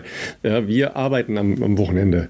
Ja, also das ist schon mal ein großer Unterschied. Und unsere unmittelbare Vorbereitung ist dann halt eher da, wo die anderen schon, äh, schon mal die Kronkorken äh, leicht äh, anheben, ja, weil Freitagnachmittag ist. Ja, und da weißt du, okay, das ist für euch der Tag vor dem Wettkampf oder zwei Tage vor dem Wettkampf und äh, ja, für mich so die Vorbereitung halt für, für bestimmte Sachen. Das ist ja schon mal komplett anders, ja. Sobald dann halt die Lebensentwürfe äh, andere Richtungen nehmen, dann muss man das halt äh, schon zusammenkriegen. Das ist nicht immer einfach, ja. Wenn du dann eine Familie hast und Kinder hast, dann wird es nochmal schwieriger, ja, weil die Kinder haben eben auch frei am Wochenende und die haben halt normal Schule. Ja, und was, was habe ich jetzt, sage ich mal, davon, wenn ich einen Montag oder einen, einen Mittwoch mal frei habe? Das ist so. Aber da, da, ist man dann halt eben auch für sich. Ja, also da kann man dann froh sein, wenn man Menschen aus demselben, aus derselben Bubble, wie man ja so schön sagt jetzt, ja, äh, dann hat und sagt, okay, das funktioniert dann. Ja, aber äh, ansonsten ist es halt eben auch äh, ja immer die, die Prüfung. Ne? Will ich das wirklich und will mein Partner das wirklich? Das ist so. Absolut, ja. Ähm, Trainingsgruppen ist ein gutes Stichwort. Ähm, du hast eine Trainingsgruppe, äh, bei der du dich in Mainz anschließen kannst. Ähm, du kannst wahrscheinlich in, in Tübingen gut trainieren. Äh, da haben wir ja äh, vorher schon off-Record drüber gesprochen. Da gibt es ja auch, glaube ich, ähm, andere namhafte Athletinnen und Athleten, äh, die da inzwischen äh, auch dazugehören. Also Elena Burkhardt, hast du gesagt, ist auf jeden Fall äh, auch inzwischen bei Isabel äh, ganz neu oder mehr oder weniger neu. Maximilian Torwirt ist sozusagen nicht nur bei Isabel, sondern wohnt ja jetzt auch äh, in äh, Tübingen. Äh, wer, wer ist noch in der Trainingsgruppe, den man oder diejenige, die man noch kennen könnte? Ähm, also ich, Jackie Baumann kann man immer noch nennen als äh, Pacerin, die ihren Job wirklich sehr, sehr gut macht. ähm, dann haben wir auch äh, zwei Jungs aus Villingen, also die gehören auch nicht dem Tübinger Verein an, aber sie haben sich auch der Trainingsgruppe angeschlossen. Also Max ist ja auch Düsseldorfer. Ähm, also viele Auswärtige, die da sich auch sammeln in Tübingen. Ähm, die beiden sind 800 und 1500 Meter Läufer und die sind noch re relativ jung, also 20 und 21. Und Tim wurde, glaube ich, ähm, Vierter bei den deutschen Hallenmeisterschaften und Adrian jetzt Fünfter über 800 Meter bei den deutschen Hallenmeisterschaften. Also ähm, das sind so, ja, mit Elena noch zusammen, ja, mehr oder weniger die Aushängeschilder. Wir haben natürlich auch noch Marathonläufer. Ähm, Dominik Notz ist das auch immer noch ja, bei uns. Soll ja ganz seltsame Menschen sein. Für mich schon. Hanna, Hanna du bist jetzt schon bei 10 Kilometern, da ist bis zum Marathon nicht mehr weit. 10? Also ich plane hier immer noch 1500 Meter zu laufen, aber ist okay. also das ist also erstmal ja für euch, äh, ihr müsst ja wissen, jeder Läufer, ja, sagen wir mal ab 800, spätestens ab 800 aufwärts, jeder Läufer bekommt ja permanent diese bescheuerte Frage, ja, wann willst du das Marathon laufen? Das ist bei Hanna bestimmt nicht anders, glaube ich. Also da wird bestimmt... Nee, das ist ganz sicher, ganz sicher ja, ja. nicht anders. Ähm, und dann, dann muss man ja immer äh, sein Innerstes nach außen kehren, ja, weil vielleicht geht es ja so wie mir, dass das Marathon einfach in deinem Kopf gar nicht vorkommt, ja, weil es einfach zu lang ist. ja. ja. Aber das ist ja so, so, so, ein Klassiker, ja, dass, äh, dass jeder, der auch nur einigermaßen laufen kann, diese Frage gestellt bekommt, ja. Äh, dabei hat 500 Meter laufen mit Marathonlaufen eigentlich nichts zu tun. Aber, aber das nichts. ist total, also das, ich erinnere mich, als ich noch jünger war und auch so 1500 oder sagen wir mal 5000 gemacht habe, das ist schon sehr, ist, also sehr das ist schon her. gefühlt, also das war noch vor langer, langer Zeit. Also das ist schon, ja. aber auf jeden Fall, das, die Zeit gab es auch mal, da ich Spikes an und war auf einer Bahn. Und äh, da gab es auch Leute wie Florian Ort und so, also auch wirklich sehr, sehr gute 15-Meter-Läufer. Und das Schlimme ist einfach, wirklich egal, was du gemacht hast, also selbst wenn der für mich Flo eine 334 gerannt ist, das war halt gefühlt in der Wahrnehmung, der öffentlichen Wahrnehmung von, von, von so der, dieser Laufbubble, ähm, die sind interessiert daran, was man so macht und dass man auf der Bahn offensichtlich drei, drei Viertelrunden relativ schnell laufen kann, aber die haben überhaupt keinen Bezug dazu, das einzuordnen. Und die Frage ist eigentlich immer, ja, wann läufst du Marathon? Weil alles, was nicht Marathon ist, ist einfach nichts wert irgendwie in der, in der Wahrnehmung. Und das kann man teilweise gar nicht verübeln. Also im Sinne von, wie viele Leute sind ernsthaft mal in ihrem Leben 15 Meter All-Out gelaufen, damit sie einfach so ein Feeling haben, wie krass sich das anfühlt, wenn man das schnell macht? Das machen halt die wenigsten. Wahrscheinlich hat man mal vielleicht eine 1000 in der Schule Don't do this at home. Thank you. Im Schulsport vielleicht mal 1000 Meter gemacht, aber das ist ja dann auch nicht ganz so wie 1500 und ja, also ja, wer, wer zu Hause heute hier zuhört und sagt, hey, ähm, ich möchte das mal ausprobieren, geht ins Stadion, drei, drei Viertel Runden all out, das ist ein, ist ein Experience auf jeden Fall. Also wenn ihr das schon macht, dann macht es mit einer Biermeile. Das ist viel entspannter, weil da könnt ihr zwischendurch anhalten und eine Flasche Bier trinken. Ja, also, Haben wir auch ja. in Tübingen schon gemacht. Ja, das, äh, das denke ich mir. Das denke ich mir. Da habe ich sogar Fotos gesehen. Ja. Du, ähm, wie, wie schnell warst du? Ich? Bei der Biermeile? Oh Gott. Ja. Ich glaube, ich hatte die schnellste Schlussrunde. Ähm, 10 Minuten 20 oder sowas. Aber echt? Ja, ja. Wahnsinn, ja. Also richtig, also ich kann das, ich kann halt kein Bier trinken. Ich habe nicht, nicht so schnell. Ja, ich, ja, beides. Ja, aber es ist, äh, ist, also wenn ihr etwas machen wollt zu Hause, dann guckt euch ne, bei den Biermeilen-Experten das an, wie das funktioniert. Also das ist dann halt einfacher, ne? vier Runden, jede Runde eine Flasche Bier trinken fangt langsam an mit dem Trinken und mit dem Laufen, ja, weil sonst wird es schwierig. Nach, man wird nachher, ja. äh, disqualifiziert, wenn man sich zwischendurch mal übergibt. Dann muss man eine extra Runde laufen. Also das oh. darf man auch nicht unterschätzen. Okay. Ja. Ja, das ist genau nämlich äh, der kleine Knackpunkt daran. Ne? Pass mal auf, bevor wir gleich über die ganz spannenden äh, Umstände bei den deutschen Meisterschaften sprechen, wo ja viel diskutiert wurde und ich glaube, wo man auch immer noch sehr viel weiter diskutieren kann, ja, wo ja auch äh, Maxi Torwett und äh, du, liebe Hanna, daran beteiligt wart. Ähm, ich ich habe äh, den beiden, also Hanna und äh, Philipp, ihr Lieben da draußen, versprochen, dass ich eine ganz inspirierende Geschichte gefunden habe und wo wir schon bei dem Thema länger laufen waren, passt die gerade, ja, die möchte ich euch jetzt kurz darbieten, weil sie ist wirklich erstaunlich. Habt ihr schon mal jemals vom Barclay-Marathon gehört? Mm, nein. Nein, ihr seid Läufer und habt keine Ahnung vom Barclay-Marathon. Ich auch nicht, ja, und ich beschäftige mich damit professionell. Also, der Barclay-Marathon ist 160.000, 160 Kilometer lang, ja, aber er ist ein Marathon mit 18.000 Höhenmetern und hat ein Zeitlimit von 60 Stunden. Das Ganze findet in Tennessee statt. Und zwar ist das die Fluchtroute von James Earl Ray. Ich weiß nicht, ob ihr im äh, Geschichtsunterricht aufgepasst habt. Das ist äh, der äh, Mörder von Martin Luther King gewesen, der 1977 äh, aus dem Hochsicherheitsgefängnis in Frozen Head äh, ausgebrochen ist und dann diese Route, Route genommen hat, genommen haben soll, wie auch immer. Jedenfalls ist daraus dann ein, ähm, ein Wettkampf entstanden, ja, weil es ja genug äh, verrückte Menschen gibt, die daraus dann einen Wettkampf machen. Also seit 35 Jahren besteht dieser Wettkampf. Ja, und jetzt, Hanna, es hat noch nie eine Frau diese Distanz geschafft. Ja, also in der entsprechenden Zeit anzukommen. Das Schöne daran ist, Jetzt versucht es eine Deutsche, ja, die heißt Marina Kolassa, kommt aus Bottrop und ähm, ist sehr, sehr guter Dinge, dass sie das schafft, ist eine Ultramarathonläuferin, ja, ähm, ist schon in, in Tennessee. Und äh, ich habe heute Morgen im Radio ähm, ein Interview mit ihr gehört, sie klang sehr gut gelaunt, weil es wohl 22 Grad und toll ist, weil da kann es auch sehr kalt sein noch in äh, Tennessee um diese äh, Jahreszeit, aber ähm, sie, sie ist da bester Dinge, sie wäre die erste Frau innerhalb von 35 Jahren, die das schaffen äh, kann. Ähm, und trainiert hat sie zu Hause in Bottrop, ja, und was gibt es in Bottrop? Richtig, das kennt ihr, ja, ihr seid aus dem Südwesten, da gibt es das das auch viel Kohle halten. Ja? Also habt ihr noch nie gesehen. Ja, sie hat jedenfalls die Kohlehalde trainiert. Also auf den äh, Kohlehalden, die begehbar sind, ist inzwischen so, dass das halt so kleine Landschaftsparks sind. Ja? Da gibt es halt dann irgendwelche Serpentinenwege, die man hochlaufen, fahren, wie auch immer kann. Sind teilweise sehr schöne äh, Wege. Das, diese, diese alten äh, Kohleschlacke-Geschichten sind natürlich äh, in der Landschaft furchtbar, aber zum Laufen, zum Gucken dann halt über die Landschaft sind die toll. Da hat sie trainiert, aber sie ist natürlich dann nicht die Wege lang gegangen. Ja? Ja, sondern einfach gerade aus den Berg hoch. Weil, und das ist das Entscheidende beim Barclay-Marathon, es gibt keine Strecke. Was? Du bekommst ein GPS und einen Kompass und musst den Weg selber finden. Gottes Willen. Krass. Ja, so, das machen. Freiwillig. Also ich finde es ich find, ich find's faszinierend, ja, ja, freiwillig. da wird wahrscheinlich jetzt keine Startgage bezahlt. Aber nochmal 160 Kilometer, ja? 160 Aber die, das Kilometer, noch interessantere, ich meine, 160 Kilometer finde ich schon komplett geisteskrank, aber mhm. Wie viel Höhenmeter? 18.000. 18 Gottes Willen, okay. Ähm, ja, ähm, wem es Spaß macht, ich schätze mal, die Teilnehmerfelder sind jetzt nicht äh, exorbitant groß, nehme ich jetzt mal an.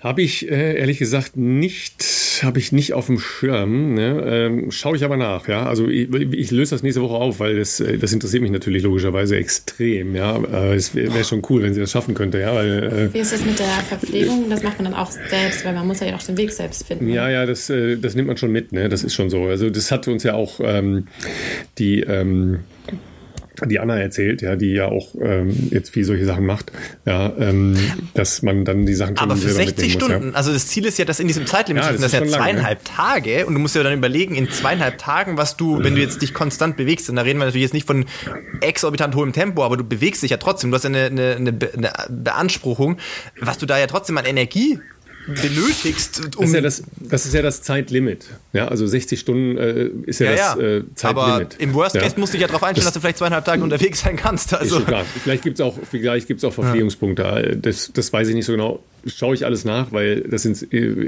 interessiert mich natürlich und äh, ich finde es nur inspirierend, ja, dass, dass Leute sowas auf sich nehmen, ja, und äh, ist ja eine Frau, die ganz normal mhm. arbeitet und äh, schon aus der Ultraszene kommt und so, alles okay, aber auch das kann man machen. Äh, dagegen wirkt ein Marathon wie ein Kindergeburtstag. Ja, das stimmt allerdings. Also. äh, krass, okay. Aber ist ja schön, wenn sowas äh, tatsächlich im Radio kommt. Äh, ich habe das äh, heute jetzt noch nicht mitbekommen, aber ähm, ist natürlich auch regional hier bei uns äh, im, im, westdeutschen Bereich äh, an, angebunden, weil Bottrop natürlich ist das natürlich äh, eher mal jetzt nicht bundesweit ja, gespielt. Ja. Ne? Weil, weil da eben die großen Themen drüber stehen, ja, und das große Thema ist natürlich die, die russische Aggression äh, in Richtung Ukraine. Ähm, hat ja schon für sehr, sehr viel Bewegung ähm, auch im Sport gesorgt. Ich war ehrlich gesagt überrascht, ähm, wie schnell da ähm, der Sport, vor allem auch der organisierte Sport in diesem Fall reagiert hat, weil das haben wir ja auch alles schon ganz, ganz anders gesehen. Ähm, das ist das eine, aber das andere ist ja, Hanna, dass ihr euch, ich weiß es jetzt gar nicht genau, ihr, ihr mit einer Gruppe, äh, du mit, äh, mit irgendwem oder du für dich alleine entschieden habt, dass ihr da Zeichen setzen wollt, obwohl es verboten ist.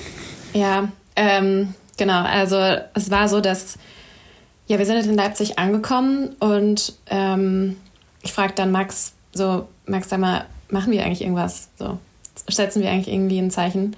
Und für Max war das alles schon so durchgeplant. Der hat es nicht vor mir kommuniziert. Der hat gesagt, ja klar, ich kaufe mir ähm, noch Haarbändchen. Äh, ich will jetzt gleich noch zum DM. Ähm, suchen wir mal äh, blaue und gelbe Haarbändchen und die tragen wir dann einfach. Ähm, und dann habe ich gesagt, ja, äh, klar, mache ich mit, ohne Frage. Also ich habe da auch gar nicht an irgendwelche Konsequenzen in dem Moment ge gedacht, sondern für mich war einfach nur klar, hey, äh, wir, wir, sind jetzt gerade, wir haben jetzt gerade einen Krieg in Europa und äh, wir sitzen jetzt da oder wir stehen jetzt da an der Linie und machen Sport, als wäre nichts. Das kann ich einfach nicht. Und ähm, aus dem Grund wollte ich da auch unbedingt mitziehen und dieses Zeichen setzen. Ähm, glücklicherweise war es halt bei mir so, dass ähm, ähm, das war ja die Geschichte, die Max dann etwas wütend gemacht hat auf den deutschen Meisterschaften ähm, im Callroom. Also ähm, man hat immer 20 Minuten vor dem Wettkampf ähm, wird man nochmal gesammelt und da werden Spikes und ähm, Startnummern gecheckt, aber unter anderem wird, wird halt auch überprüft, ob man irgendwelche also so wurde es uns erzählt im Quorum, irgendwelche zusätzlichen Werbebanner irgendwo hat auf dem Arm, irgendwelche Tattoos. Und ähm, die waren natürlich bei mir nicht sichtbar, weil ich, weil ich ähm, meine Hand, also meine Armbändchen getragen habe und äh, die waren vollkommen okay. Ähm, bei bei Max war das äh, auch okay. Da hat die ja auch an der Hand am Arm getragen, ähm, die Haarbändchen. Aber die ähm, Leverkusener Jungs hatten sich Flaggen eben als Tattoos auf die, also so Faschingsfarbe haben die genommen und haben halt ähm, das auf den Arm gemalt. Und das wurde dann nicht von der Wettkampfleitung nicht akzeptiert. Und äh, da war ich sehr überrascht, wie Max ähm, reagiert hat, auch weil ich stand ähm, an der Siegerehrung oder in der Nähe der Siegerehrung, als ähm, Max seinen Callroom hatte und der ist ja direkt ähm, neben der Laufbahn gewesen, sodass ich kurz vor dem Lauf noch mit ihm sprechen konnte.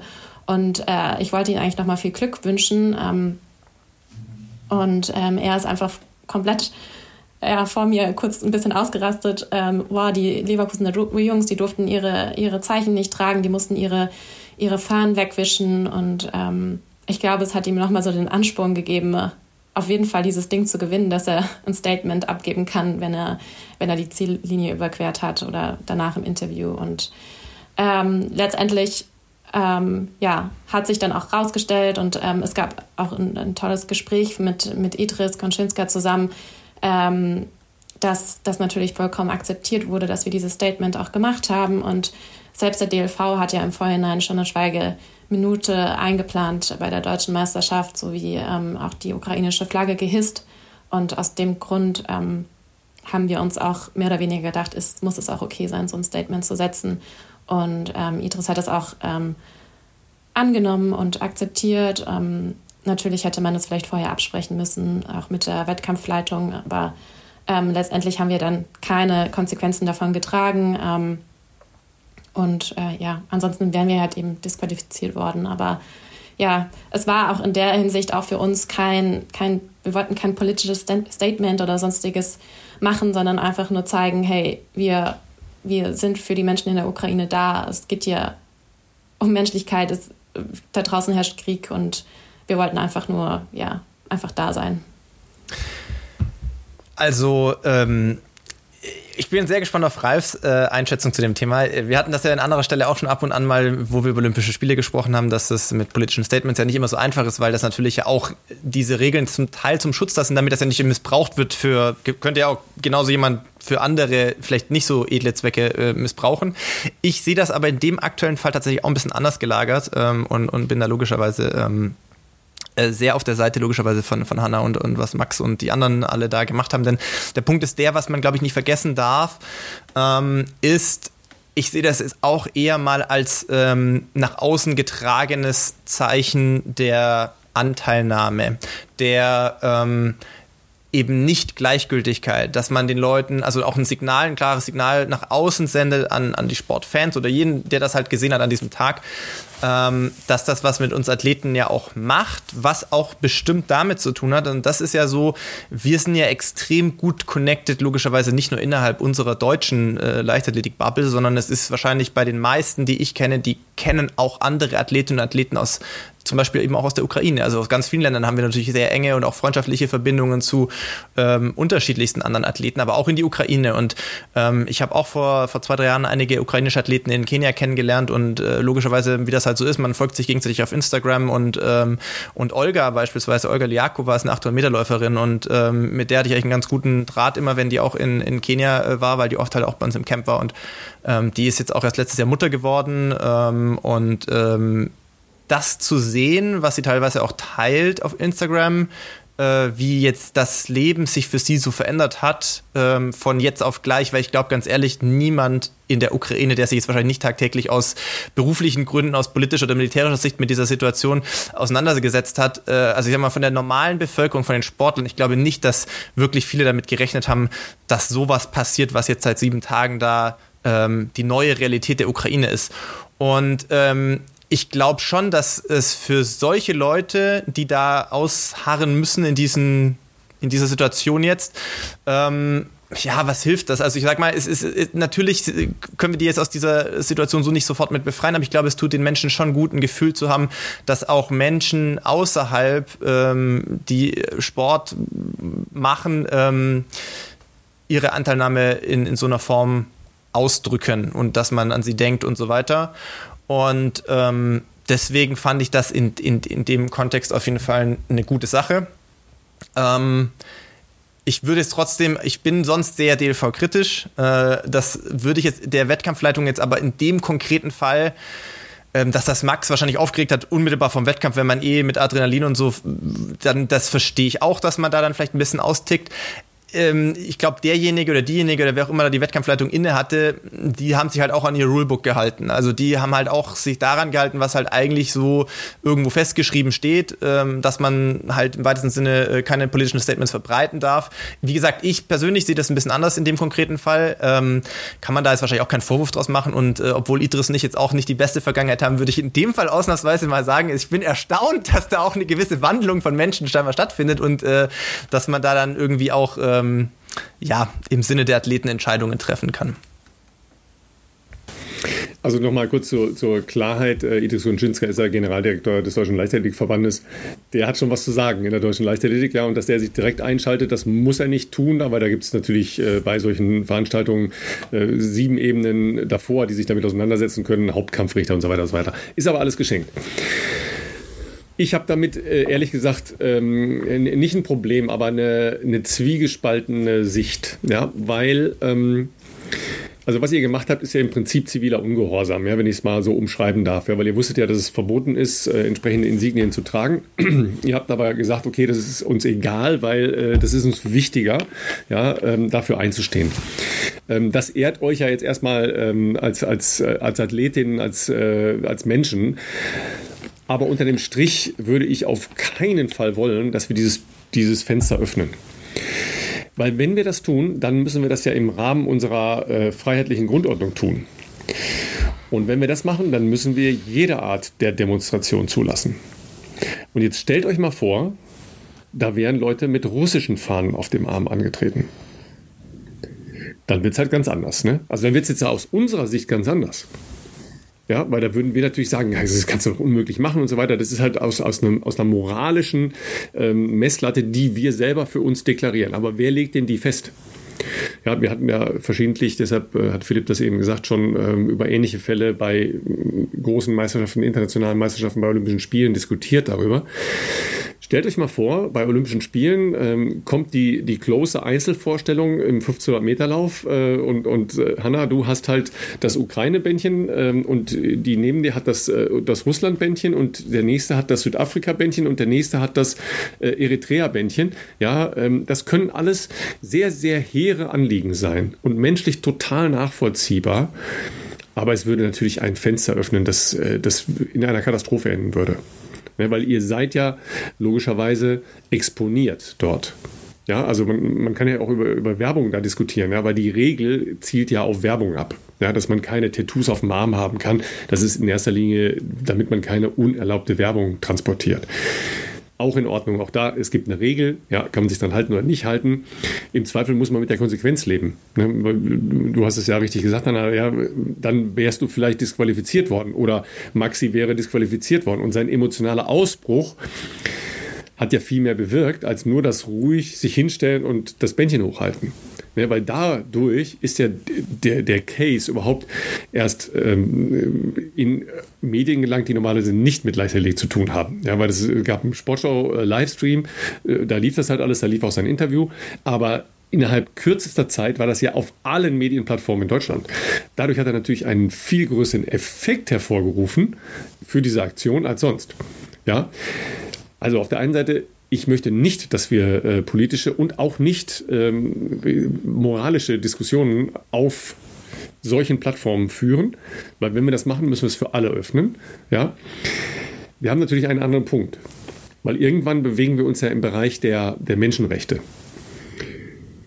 Und da muss man ja dann irgendwann sagen, okay, für die Menschenrechte darf ich doch eigentlich immer einstehen, oder? Also egal, was es, äh, was es für Regeln gibt, ja, weil äh, Regeln, die verbieten, dass ich für die Menschenrechte einstellen, äh, da, da, da knarzt ja irgendwie so im, im gedanklichen Gefüge. Ne? Also ähm, ich bin gespannt, wie ihr danach diskutiert habt, äh, Hanna, weil äh, sagen wir die Emotionalität war ja dann da, dann äh, kam ja Edris runter und ich habe ja noch mehr Leute gesehen, ja, Alice äh, Schmidt und so weiter, die halt ja auch dann äh, Bändchen getragen haben. Das war, glaube ich, auch am letzten Tag, ne?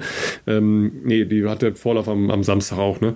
Äh, aber es gab ja dann halt mehr Reaktionen darauf, ja. Also, dass halt auch ähm, einfach Leute dann den Raum genutzt haben, ja, um, um gegen eine Regel zu verstoßen, aber ihr Innerstes halt nach außen zu transportieren.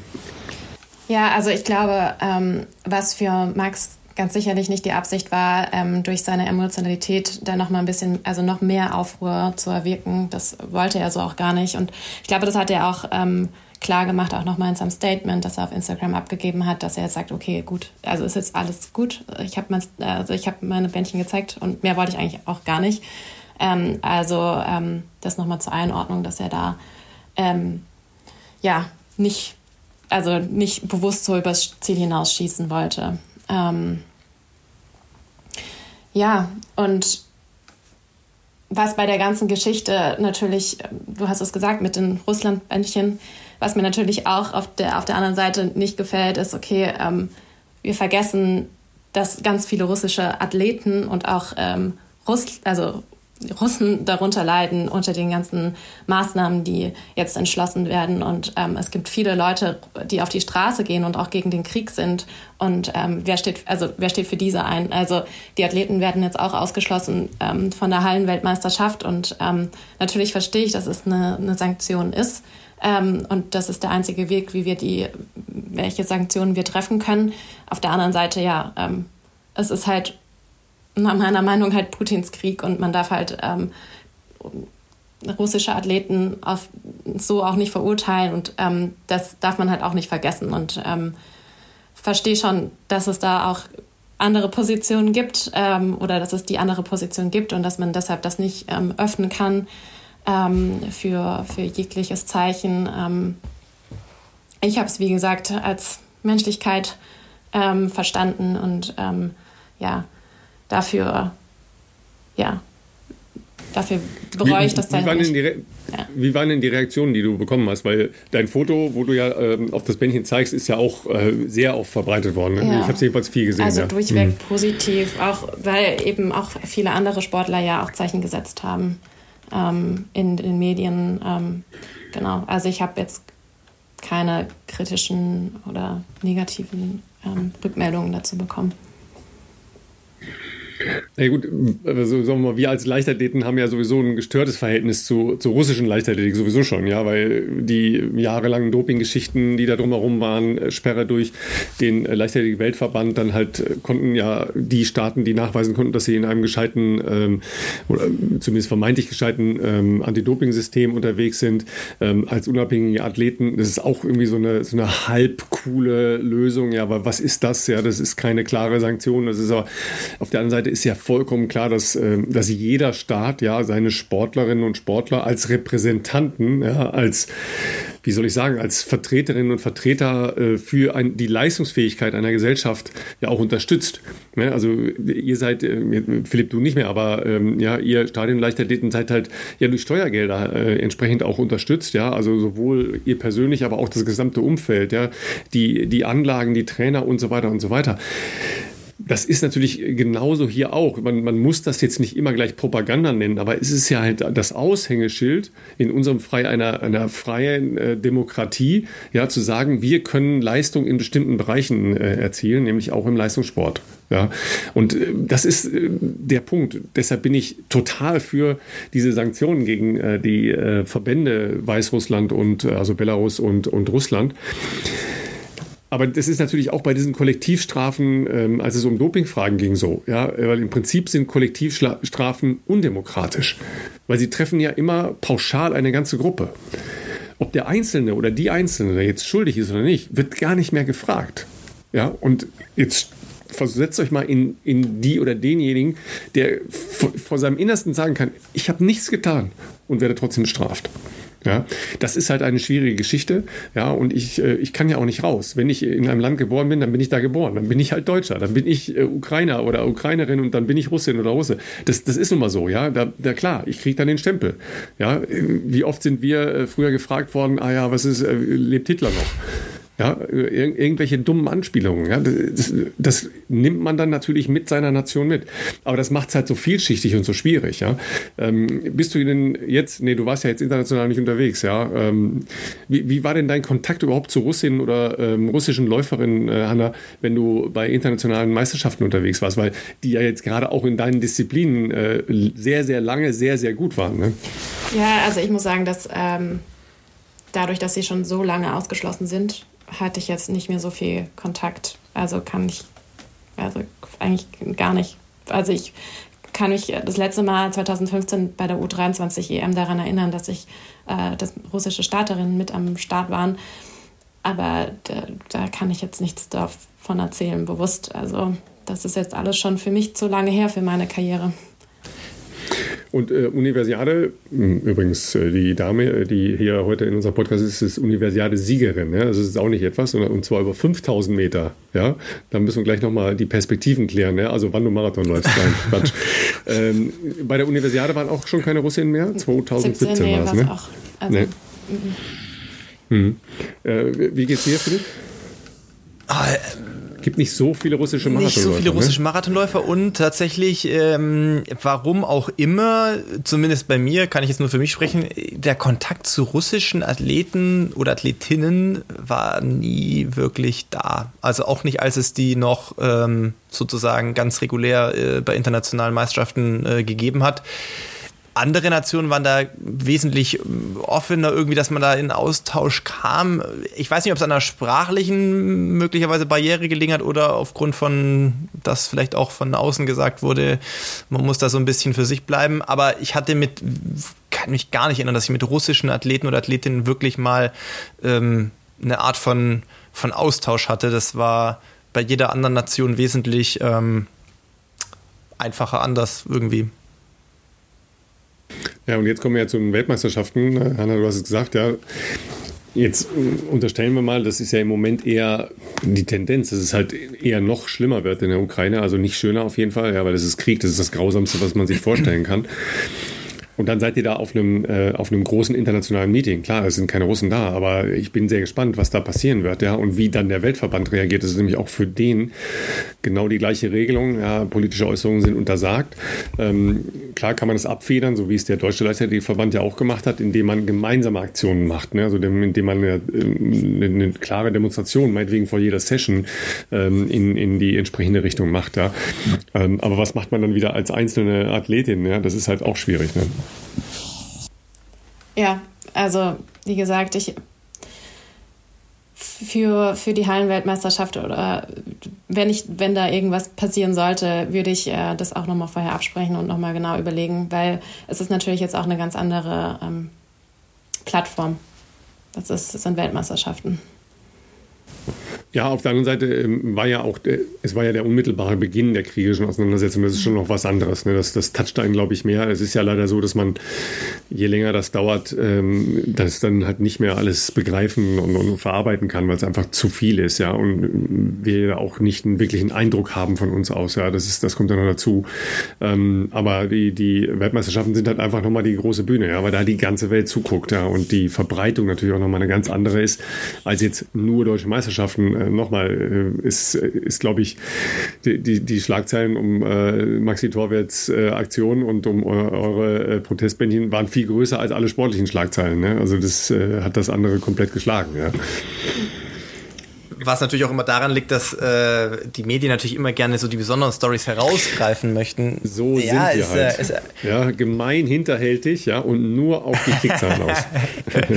ähm, ja, dass das sind halt, also ich sag mal, brauchen wir auch, also das ist ja kein Geheimnis, dass Leichtathletik jetzt nicht äh, in, in, in der sportlichen Berichterstattung, zumindest nicht was, äh, was nationale Hallenmeisterschaften anbelangt, irgendwie äh, in der Vergangenheit äh, sonderlich äh, ja, herausgehoben darüber berichtet wurde. Dann natürlich, das ist in dem Fall, finde ich, das ist auch gar nicht schlimm oder so. Das ist ja auch dann irgendwie vielleicht nochmal in der, in, der, in der aktuellen Zeit ja auch ein ganz gutes, äh, ganz gut gewesen. Der Leichtathletik hat sicherlich auch nicht geschadet. Stichwort mündige Athleten, ja, bei aller Problematik, die damit vielleicht auch einhergeht. Das ist auch das, was der DLV über Jahre propagiert hat ähm, dass sie sich wünschen, dass Athleten jetzt nicht nur stumpfe Marionetten sind, die irgendwie äh, halbwegs schnell im Kreis laufen können oder über irgendwas drüber springen können, sondern dass die vielleicht auch eine entsprechende ähm, äh, ja, eine, eine ja, meinungsstarke äh, Menschen sind sozusagen. Und dann hätte mich auch alles andere echt ein bisschen überrascht, wenn, wenn da jetzt irgendwie dann äh, sozusagen irgendwie hart dagegen vorgegangen wäre, auch wenn natürlich da vielleicht laut, laut Reglement äh, irgendwie das alles irgendwie gedeckt gewesen wäre dadurch, aber dann muss man halt auch damit leben, dass, äh, dass Athleten halt auch zu äh, politischen oder in dem Fall jetzt äh, militärischen Interventionen eine Meinung haben und, äh, und das dann auch äußern möchten. Ähm, aber klar, dass das natürlich jetzt so als, als Aufhänger, als Story mehr hergibt als das übliche äh, Hanna Klein gewinnt 3000 Meter oder äh, Maxi Zurt. Entschuldigung, das war jetzt ein Nein, Beispiel. also das ist natürlich total, also das, Hanna weiß, kennt das ja, also das ist ja alles, äh, alles natürlich tolle Leistung und alles gut, aber in der Vergangenheit ist es halt oft so, dass so eine Hallen-DM, die geht halt unter mit, sportlich medial. Leider, muss man ja sagen, obwohl es tolle Leistungen sind, obwohl Leute dann auch ihr Ticket für Weltmeisterschaften äh, lösen. Ähm, und, und oftmals braucht es dann tatsächlich solche ähm, Aufhänger, die, die halt was anderes oder einen zusätzlichen Aspekt damit reinbringen, der sonst halt nicht da, damit gegeben ist. Und ähm, das hat im Zweifelsfall, glaube ich, äh, jetzt der Leichtathletik eher gut getan, glaube ich, ganz ehrlich. Äh, interessant wäre gewesen, was passiert wäre, wenn interessant gewesen wäre, wenn, äh, wenn der Verband sich entschieden hätte, beide deutschen Meister zu disqualifizieren. Aber ich glaube, dann wäre ich. Dann wären die Schlagzeilen Genau, dann hätte ich aber auch nicht in, in, der, in der Rolle des Verbandes äh, stecken müssen, weil ich glaube, dann wären doch äh, beim Herrn, äh, weiß nicht, Pitt Schmidt ist, glaube ich, noch äh, Mediendirektor. Ich glaube, da wären die, hätte das Telefon nicht aufgehört zu klingeln, was äh, Medienanfragen anbelangt. Äh, das sage ich ja, es ist ja immer eine Frage, wie man dann ja. damit umgeht. Ja, also das ist erstmal formal ein Regelverstoß, das ist ja das eine. Ja, und ich bin, habe ich ja dargelegt, dagegen diese Regel zu verändern. Ähm, aber die Frage ist ja immer, wie man dann bestimmte Dinge sanktioniert. Ja, ja? Äh, weil ihr hattet ja nicht äh, Fuck Putin auf dem, auf dem Arm stehen, ja. Auch darüber kann man ja diskutieren, aber äh, also jetzt unter uns diskutieren, aber äh, das war halt schon anders. Ja, ja und dann, ähm, dann muss man halt äh, überlegen, wie man damit umgehen kann. Und das, äh, finde ich, haben sie gut gehandelt. Ja, weil es war ja auch, auch eine spontane Aktion, weil Maxi sich da so, äh, so reingesteigert hat in der Wettkampfaufregung, nehme ich mal an. Ja, ähm, geht er jetzt eigentlich mit nach Belgrad? Ja, ne? Oder? Ja, ja, doch. Ja, ja, ne? Ich meine, gut, der ist ja auch so gut drauf, ne? Läuferisch, also ja. Ne? Also du musst aufpassen, wenn, wenn es lauter wird im Callroom, das könnte er sein. ja, ich glaube auch.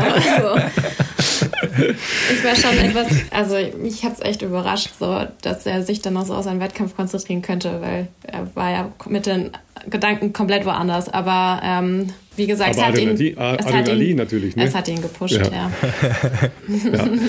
Aber der ist natürlich äh, sehr, sehr gut drauf. Ja. Ähm, du bist jetzt auch äh, für eine sehr, sehr kurze Hallensaison äh, ja wirklich in einer guten Form.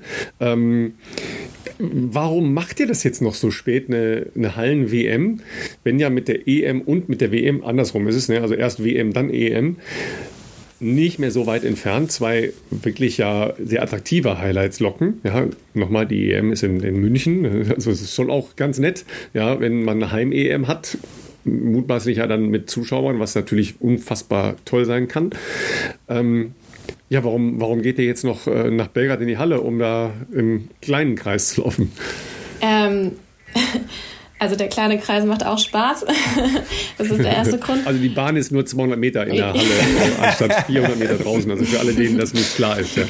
Ähm, der zweite ist für mich, dass ich äh, die Wettkämpfe einfach brauche. Also ich habe schon gemerkt, dass ich nach, nach Tokio im letzten Jahr also ein bisschen Knacks gehabt habe. Ähm, da wieder richtig in diese Wettkämpfe reingehen zu können. Und ähm, dann, wenn man den letzten Wettkampf Ende August, Anfang September gemacht hat und dann erst wieder im Mai, ist diese Zeit schon relativ lang. Ähm, und äh, ich, ich will auch wissen, wo ich im Winter stehe, was habe ich, was hab ich trainiert, wie bin ich drauf. Und ähm, dafür ist die Halle halt gut, um seinen Trainings Standort nochmal messen zu können oder ja, herauszufinden und eben wieder einfach in dieses Wettkampfgeschehen reinzukommen und ähm, wieder ein neues Gefühl zu entwickeln, ähm, mit dem man dann auch ja, etwas beruhigter in die Sommersaison dann einsteigen kann oder sich vorbereiten kann. Auch wenn die Hallen-WM relativ spät ist, aber aus dem Grund haben wir uns ja auch entschieden, äh, später in die Halle einzusteigen, sodass ich im Prinzip auch nur fünf Wochen eine Hallensaison gemacht habe. So viele Wettkämpfe waren das jetzt nicht. Also ich war in Dortmund, ich war in Bielefeld, ich habe die Deutschen gemacht, jetzt noch ein Rennen. Ähm, und ja, ich. Gibt es keine Vorläufe? Nee. Hm. Auch nicht okay. schlecht. Ein Rennen und Klug fertig. Gewählt. Ja, genau. Also Klug, es war. Klug gewählt. ähm, ja, und das ist eine Chance auf ein ja, international hochklassiges Feld und äh, ja, die Chance auf neue Erfahrungen und mich mal über die 3000 Meter auszutesten. Denn wenn ich im Sommer auch mal eine 5000 wieder laufen kann, dann bringt mir die Zubringerleistung auf der 3000 natürlich auch etwas. Ähm, so, das waren so meine Gründe. Das ist ja ein sehr cooles Stichwort also gewesen. ja. Jetzt ja, weil die Frage, die natürlich jetzt im Raum steht, jetzt nicht Marathon, keine Sorge, aber Sommer, Ralf hat es gesagt, wir haben Weltmeisterschaften in Eugene, bestimmt ähm, auch ein richtig Hammer-Event. Äh, ich meine, da wird ja Leichtathletik-Kultur gelebt. Ähm, das ist aber schon im Juni. Das heißt, äh, man muss sich davor wahrscheinlich ja noch qualifizieren. Ich weiß gar nicht, oh, jetzt lassen wir mal die Weltranglistenpunkte außen vor, aber theoretisch müsste man wahrscheinlich im Mai sich dafür noch qualifizieren. Dann haben wir im August die Europameisterschaften im eigenen Land. Und du hast Optionen. Du hast ja selber jetzt gerade schon gesagt, 3000 in der Halle mal zu laufen ist vielleicht auch gar nicht so schlecht, um mal zu gucken, was vielleicht im Sommer über 5 gehen könnte. Aber ich würde jetzt mal mutmaßen, dein Herz hängt primär noch bei den 1500. Oder gibt es da vielleicht doch auch Überlegungen, das Spektrum noch weiter, also schwerpunktmäßig zu verschieben? Drei Hindernisse oder 10.000 sind da jetzt noch so in der Nähe. Ich finde es ganz witzig, weil ich mich da an ein Gespräch äh, erinnere in Kenia, das wir mal hatten, Philipp. Äh, ja, okay, du nix. Da, da, wolltet, da wolltet ihr beide 3.000 Hindernisse laufen, ne? Nee, er wollte, ja. er hat zu mir gesagt, sag mal, so nach dem Motto, bist du eigentlich blöd, lauf noch aber 5.000. Ja, wer jemand, der 402 rennen kann, das muss man ja mal so sehen. Also Hanna ist ja nicht, dass sie für 15 schlecht wird, die ist ja eine extrem äh, gute 15-Meter-Läuferin. Aber wie wir jetzt ja zum Beispiel eingangs unseres Gesprächs gehört haben, wenn man sich einfach mal so ein bisschen hinstellt, so just for fun, ich komme aus der Saisonpause, ich mache mal ein bisschen Straße, 10 Kilometer und man läuft 31,40, dann ist das ja schon so ein Indikator für jemanden wie mich, der dann sieht, okay, also Ausdauervermögen ist jetzt einfach äh, talenttechnisch schon mal äh, exorbitant vorhanden. Ja, ich war auch überrascht. das, ist doch, das ist doch gelogen. Das ist doch gelogen. Nein. Also ich hatte, ich hatte den gleichen Gedanken wie Philipp, den, also den wirklich gleichen, nicht denselben, den gleichen Gedanken, aber zu einem anderen Zeitpunkt. Und zwar, du warst im letzten Frühjahr in äh, den USA und bist dann mal so eben eine kleine 15 gelaufen. Ja. ja? Und da habe ich gedacht, ah, guck mal, die Hanna läuft 5000 dieses Jahr. Nee. Dann Raum gestellt. Äh, ja, also ich glaube, so es ist, ich glaube unterschwellig auch so der, der Wunsch von Isabel, so mich irgendwann so auf die 5000 auch zu kriegen. Äh, tatsächlich ist mein Training natürlich jetzt auch so ein bisschen mehr auf ausdauerlastig geworden. Ähm, nichtsdestotrotz traue ich mir trotzdem diese 4-0er-Marke zu, zu knacken und ähm, die würde ich gerne noch knacken. Äh, und ich glaube, das kann ich vielleicht jetzt eher noch als äh, später. Ähm, was trotzdem nicht heißt, also ich weiß noch nicht genau, welche Strecke ich bei welcher Meisterschaft laufe. Ähm, letztendlich trainiere ich jetzt einfach weiter und äh, versuche mich weiterzuentwickeln und ähm, dann eine gute 5 und eine gute 1500 äh, laufen zu können. Das wird sich dann auch, glaube ich, nach Flagstaff nochmal entscheiden, je nachdem, wie ich da durchkomme. Ähm, ich muss sagen, einfach mental fällt mir diese 5000 Meter Strecke noch sehr schwer dieser Schritt von drei auf fünf ist immer noch für mich. Wahrscheinlich bin ich zu sehr in meinem Mittelstrecker-Denken drin. Ich denke immer, ich muss mir irgendwas aufsparen, damit ich die letzten 600 nochmal ordentlich kicken kann. Aber also das sollte ich, man, glaube ich, bei der 5 nicht. Ich also ich kann ja zumindest sagen, es sind äh, weniger Runden über 5000 draußen als äh, für drei in der Halle. Falls das mental ja, okay. hilft. ja. Die kannst du in Belgrad schon mal üben, das wollte er damit sagen. Ja. Und es kann übrigens nicht schaden, wenn man äh, eine 1500 Meter Speed äh, auf die letzten 600 auf äh, 5000 äh, Meter Entscheidung das, äh, mitnimmt. das kann nicht schaden. Ja, da habe ich, äh, da durfte ich eine, eine, eine Bronzemedaille von Konstanze Klosterhalfen kommentieren. Da war das genau so, ne? weil das ist ja das, äh, das Verdammte oder das Schöne äh, bei euch, weil die, die Leistungsdichte, also ich würde ja eher sagen, die ist über 1500 Meter bei den Frauen größer als über 5000 Meter ähm, und schon erst recht über 10.000 Meter und dass du da auch sehr, sehr schnell sein kannst, aber das ist noch weiter. Das habe ich schon verstanden. ja, richtig. ähm, also 25 ist, Runden auf der Bahn. Ja so. Wobei ich gehört habe, ich habe gehört, äh, Isabel hat ja sie ganz... Sie hat gerade übrigens das Vögelchen ja. gezeigt. Ja, sie hat volles 25 Runden auf der Bahn, habt ihr sie noch alle. Ja. Also ich habe ja auch gehört, äh, Isabel hat äh, schon hier und da ein ganz gutes Händchen gehabt für 5.000 Meter Läufer und äh, auch 10.000 Meter Läufer vielleicht. ja, sie, sie, sie, erkennt da, sie erkennt da Talente. Ja. Aber äh, macht das nichts mit dir, wenn du, äh, du bist ja jetzt, also die deutschen Meisterschaften 10 Kilometer waren in Uelzen und das war jetzt ja nicht sagen wir mal, ähm, eine zweitklassige Veranstaltung, äh, da war Alina Reh, ja, die schlägt man nicht mal so eben, ja. Ähm, ich glaube, mich zu erinnern, dass du auch gesagt hast, ja, ich hatte irgendwann einen Hänger und das war eher so bei Kilometer 4, 5 oder sowas, ne? Also da ist noch lange bis ins Ziel, ja. Aber irgendwas muss doch dann nachher nochmal Klick gemacht haben, ja. Gehst du da nicht dann doch mit Gedanken nach Hause und sagst so, oh ja, war schön, aber nee? Ähm, also ja doch, äh, klar. Also das Rennen hat auch wahnsinnig Spaß gemacht, äh, als ich dann äh, diesen Tiefpunkt überwunden hatte. Ähm, und ich glaube auch so ein bisschen, es hört sich jetzt vielleicht doof an, aber mein Selbstvertrauen über 10 Kilometer ist irgendwie schon sehr hoch, weil ich einfach sage, ja, so drei, zehn kann ich ja voll easy laufen im Training. Ich muss ja nur zehnmal Stück. okay, das sagt auf der einen Seite natürlich sehr viel über das äh, Training bei Isabel Baumann aus, ja, wenn du so da rangehen kannst ja, und sagst, Entschuldigung, äh, Kinder, was ihr hier macht, ist Joggen. Ähm, das hört sich cool an, ne, Philipp, wenn man das Absolut. sagen kann. Das so habe ich mir das beim Marathon auch gedacht. Da habe ich aber festgestellt, 42 ja, Kilometer sind genau. doch ganz schön lang. ja, genau. Und ähm, ja, also keine Ahnung, ich gehe dann noch mit so einer gewissen Lockerheit und eher so ein bisschen spielerisch dran. Und das will ich mir auch irgendwie noch bewahren. Deshalb äh, denke ich wahrscheinlich bewusst auch noch gar nicht so darüber nach, sondern dass die Dinge einfach über mich äh, kommen. Mhm. Ähm, mir macht das Training schon unheimlich Spaß, äh, gerade das Wintertraining, was auch sehr crosslastig und natürlich sehr ausdauerlastig ist. Ähm, von daher, glaube ich, entwickelt sich das auch sehr gut. Und ähm, dann glaube ich, okay, klar, hoffe ich doch auch, dass ich eine gute 5 laufen kann. Aber trotzdem glaube ich, ich bin einfach noch schnell genug, um noch eine ordentliche äh, 1500 zu laufen. Ich glaube auch, dass natürlich international ähm, die 1500 Meter ein Pokerspiel sind. Äh, das weiß ich auch bei internationalen Wettkämpfen äh, ins Finale reinzukommen. Das macht man halt nicht immer so locker, wie ich es 2017 halt gemacht habe. Da keine Ahnung, hatte ich einen Lauf und habe mich taktisch sehr gut angestellt. Das muss aber auch nicht immer äh, passieren. Also ich habe ja, bin jetzt auch schon mehrere Male gescheitert, äh, wieder so weit vorzudringen. Und ähm, deshalb, ja, ähm, kommt es mir wahrscheinlich auch zugute, dass es bei der EM wahrscheinlich auch nur einen Lauf geben würde über 5000 Meter, wenn ich denn 5000 Meter laufen würde. Ähm, dass ich da auf jeden Fall die Körner für den Schlusssport vielleicht noch eher habe, als wenn ich über zwei Runden laufen muss. Also da, da überlege ich natürlich ganz kurz, kann man doppeln? Nee, ne? Boah, ich die nee, bei, bei Europameisterschaften ist natürlich der Zeitplan noch enger. Ne? Also sind zwei Tage weniger oder drei sogar, glaube ich. Äh, das ist äh, dann noch schwieriger. Ich weiß gar nicht, wann die fünf sind. Ich weiß nur, dass Marathon, ja, äh, da haben wir noch gar nicht gesprochen hier drüber, oder Philipp? Haben wir über die Petition schon gesprochen? Äh, haben wir noch nicht? Nee, tatsächlich. Ähm nee, haben wir noch nicht. Ne? Die, die Marathonläufer machen ja noch eine Petition, ja, weil wir uns ja so beklagt haben in den letzten Jahren, mm, so halb zurecht und ein bisschen auch nicht zurecht über äh, die Bedingungen in äh, Tokio und in Doha, ja, weil es da warm ist, völlig überraschend.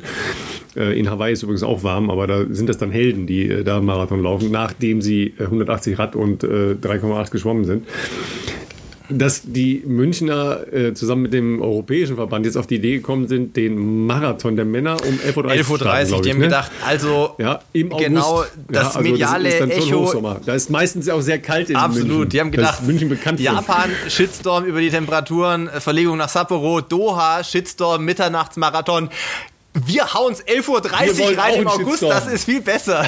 das, ja, keine Ahnung. Also. Die, die Frauen haben es auch nicht sehr viel besser laufen am selben Tag, nämlich an dem Montag, ja. Äh, der wohl äh, Ferien- oder Feiertag ist, weiß nicht ganz genau, jedenfalls in, in, äh, in Bayern, ähm, um 9.30 Uhr. Das ist auch schon, ja, da ist das Ziel halt dann ja entsprechend dem, am, am Vormittag.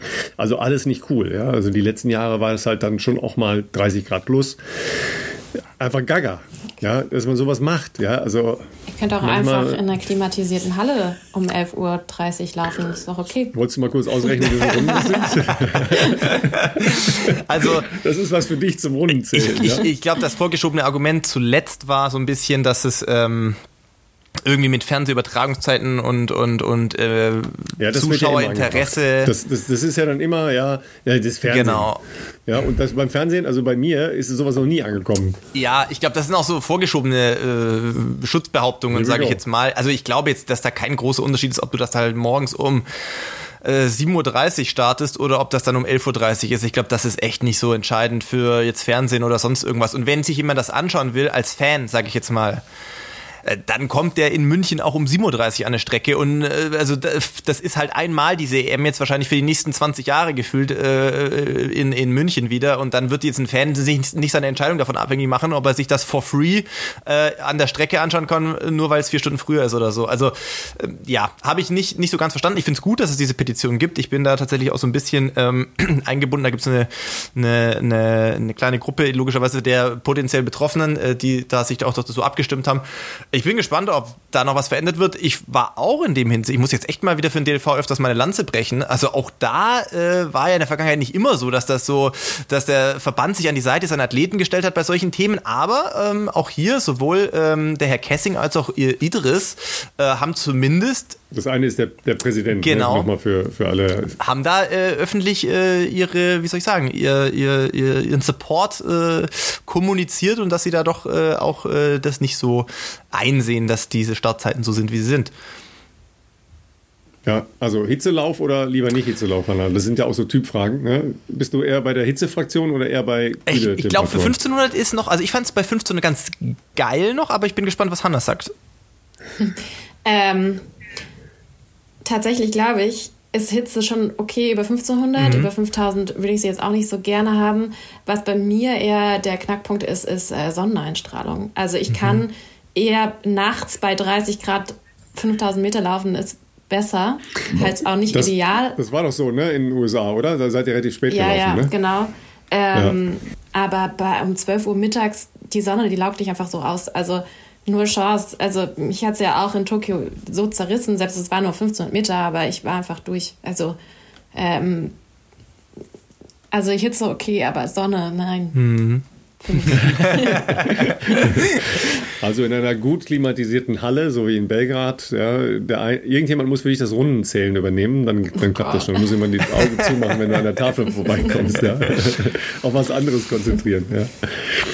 So, was machst du jetzt noch? Äh, was äh, sind deine Lieblingseinheiten die nächsten? Was sind es jetzt noch?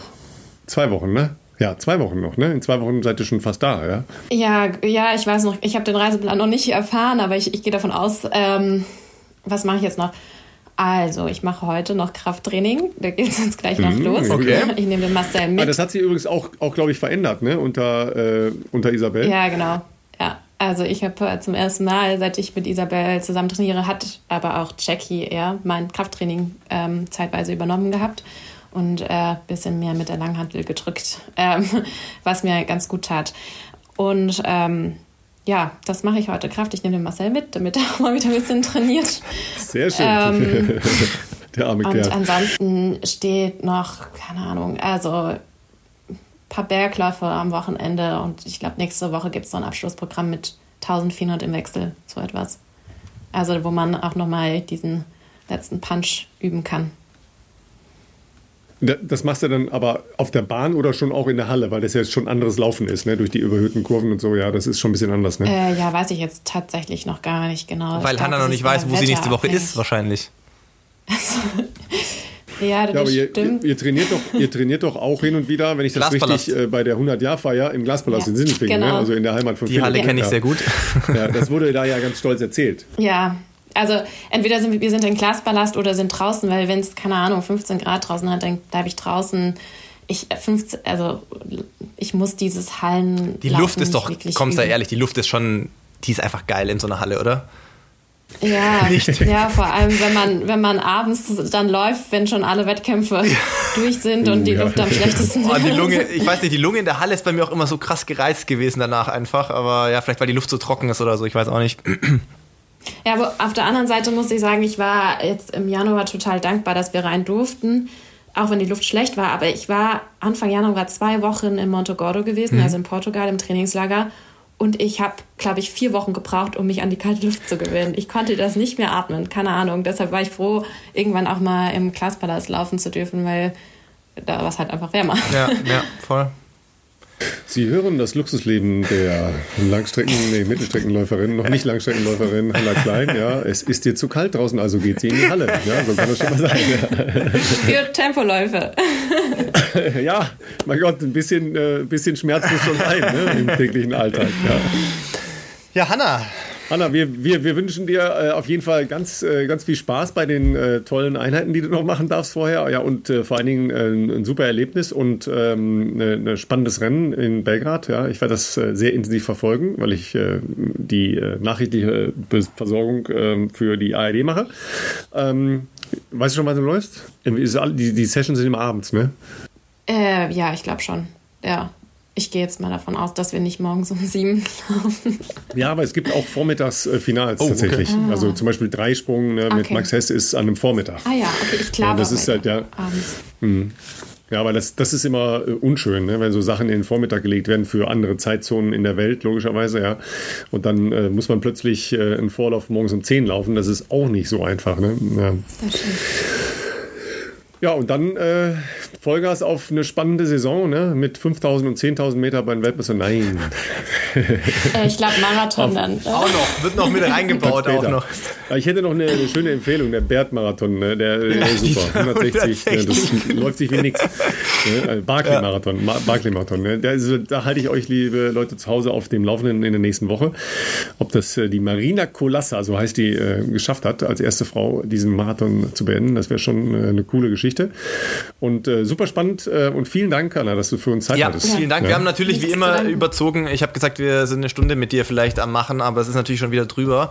Ähm, ich hoffe, Marcel äh, ist noch, der ist noch, wie soll ich sagen, er, er wartet noch auf dich, damit äh, ihr zusammen ins Krafttraining äh, fahren könnt.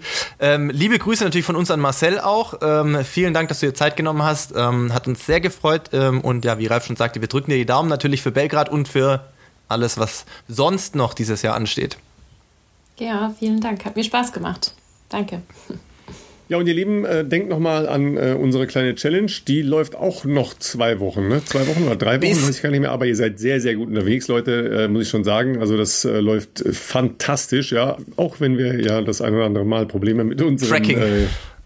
Äh, Tracking hatten, aber das, wir sind weit, weit über äh, die 77.000 hinaus. Also ihr könnt euch auf ein paar Präsente freuen, die verlost werden. Gut, in diesem Sinne äh, würde ich sagen, sammelt weiter Kilometer. Ähm, ich werde das heute nicht mehr machen, aber ähm, ich werde das morgen wieder machen und ähm, dann hören wir uns nächste Woche wieder.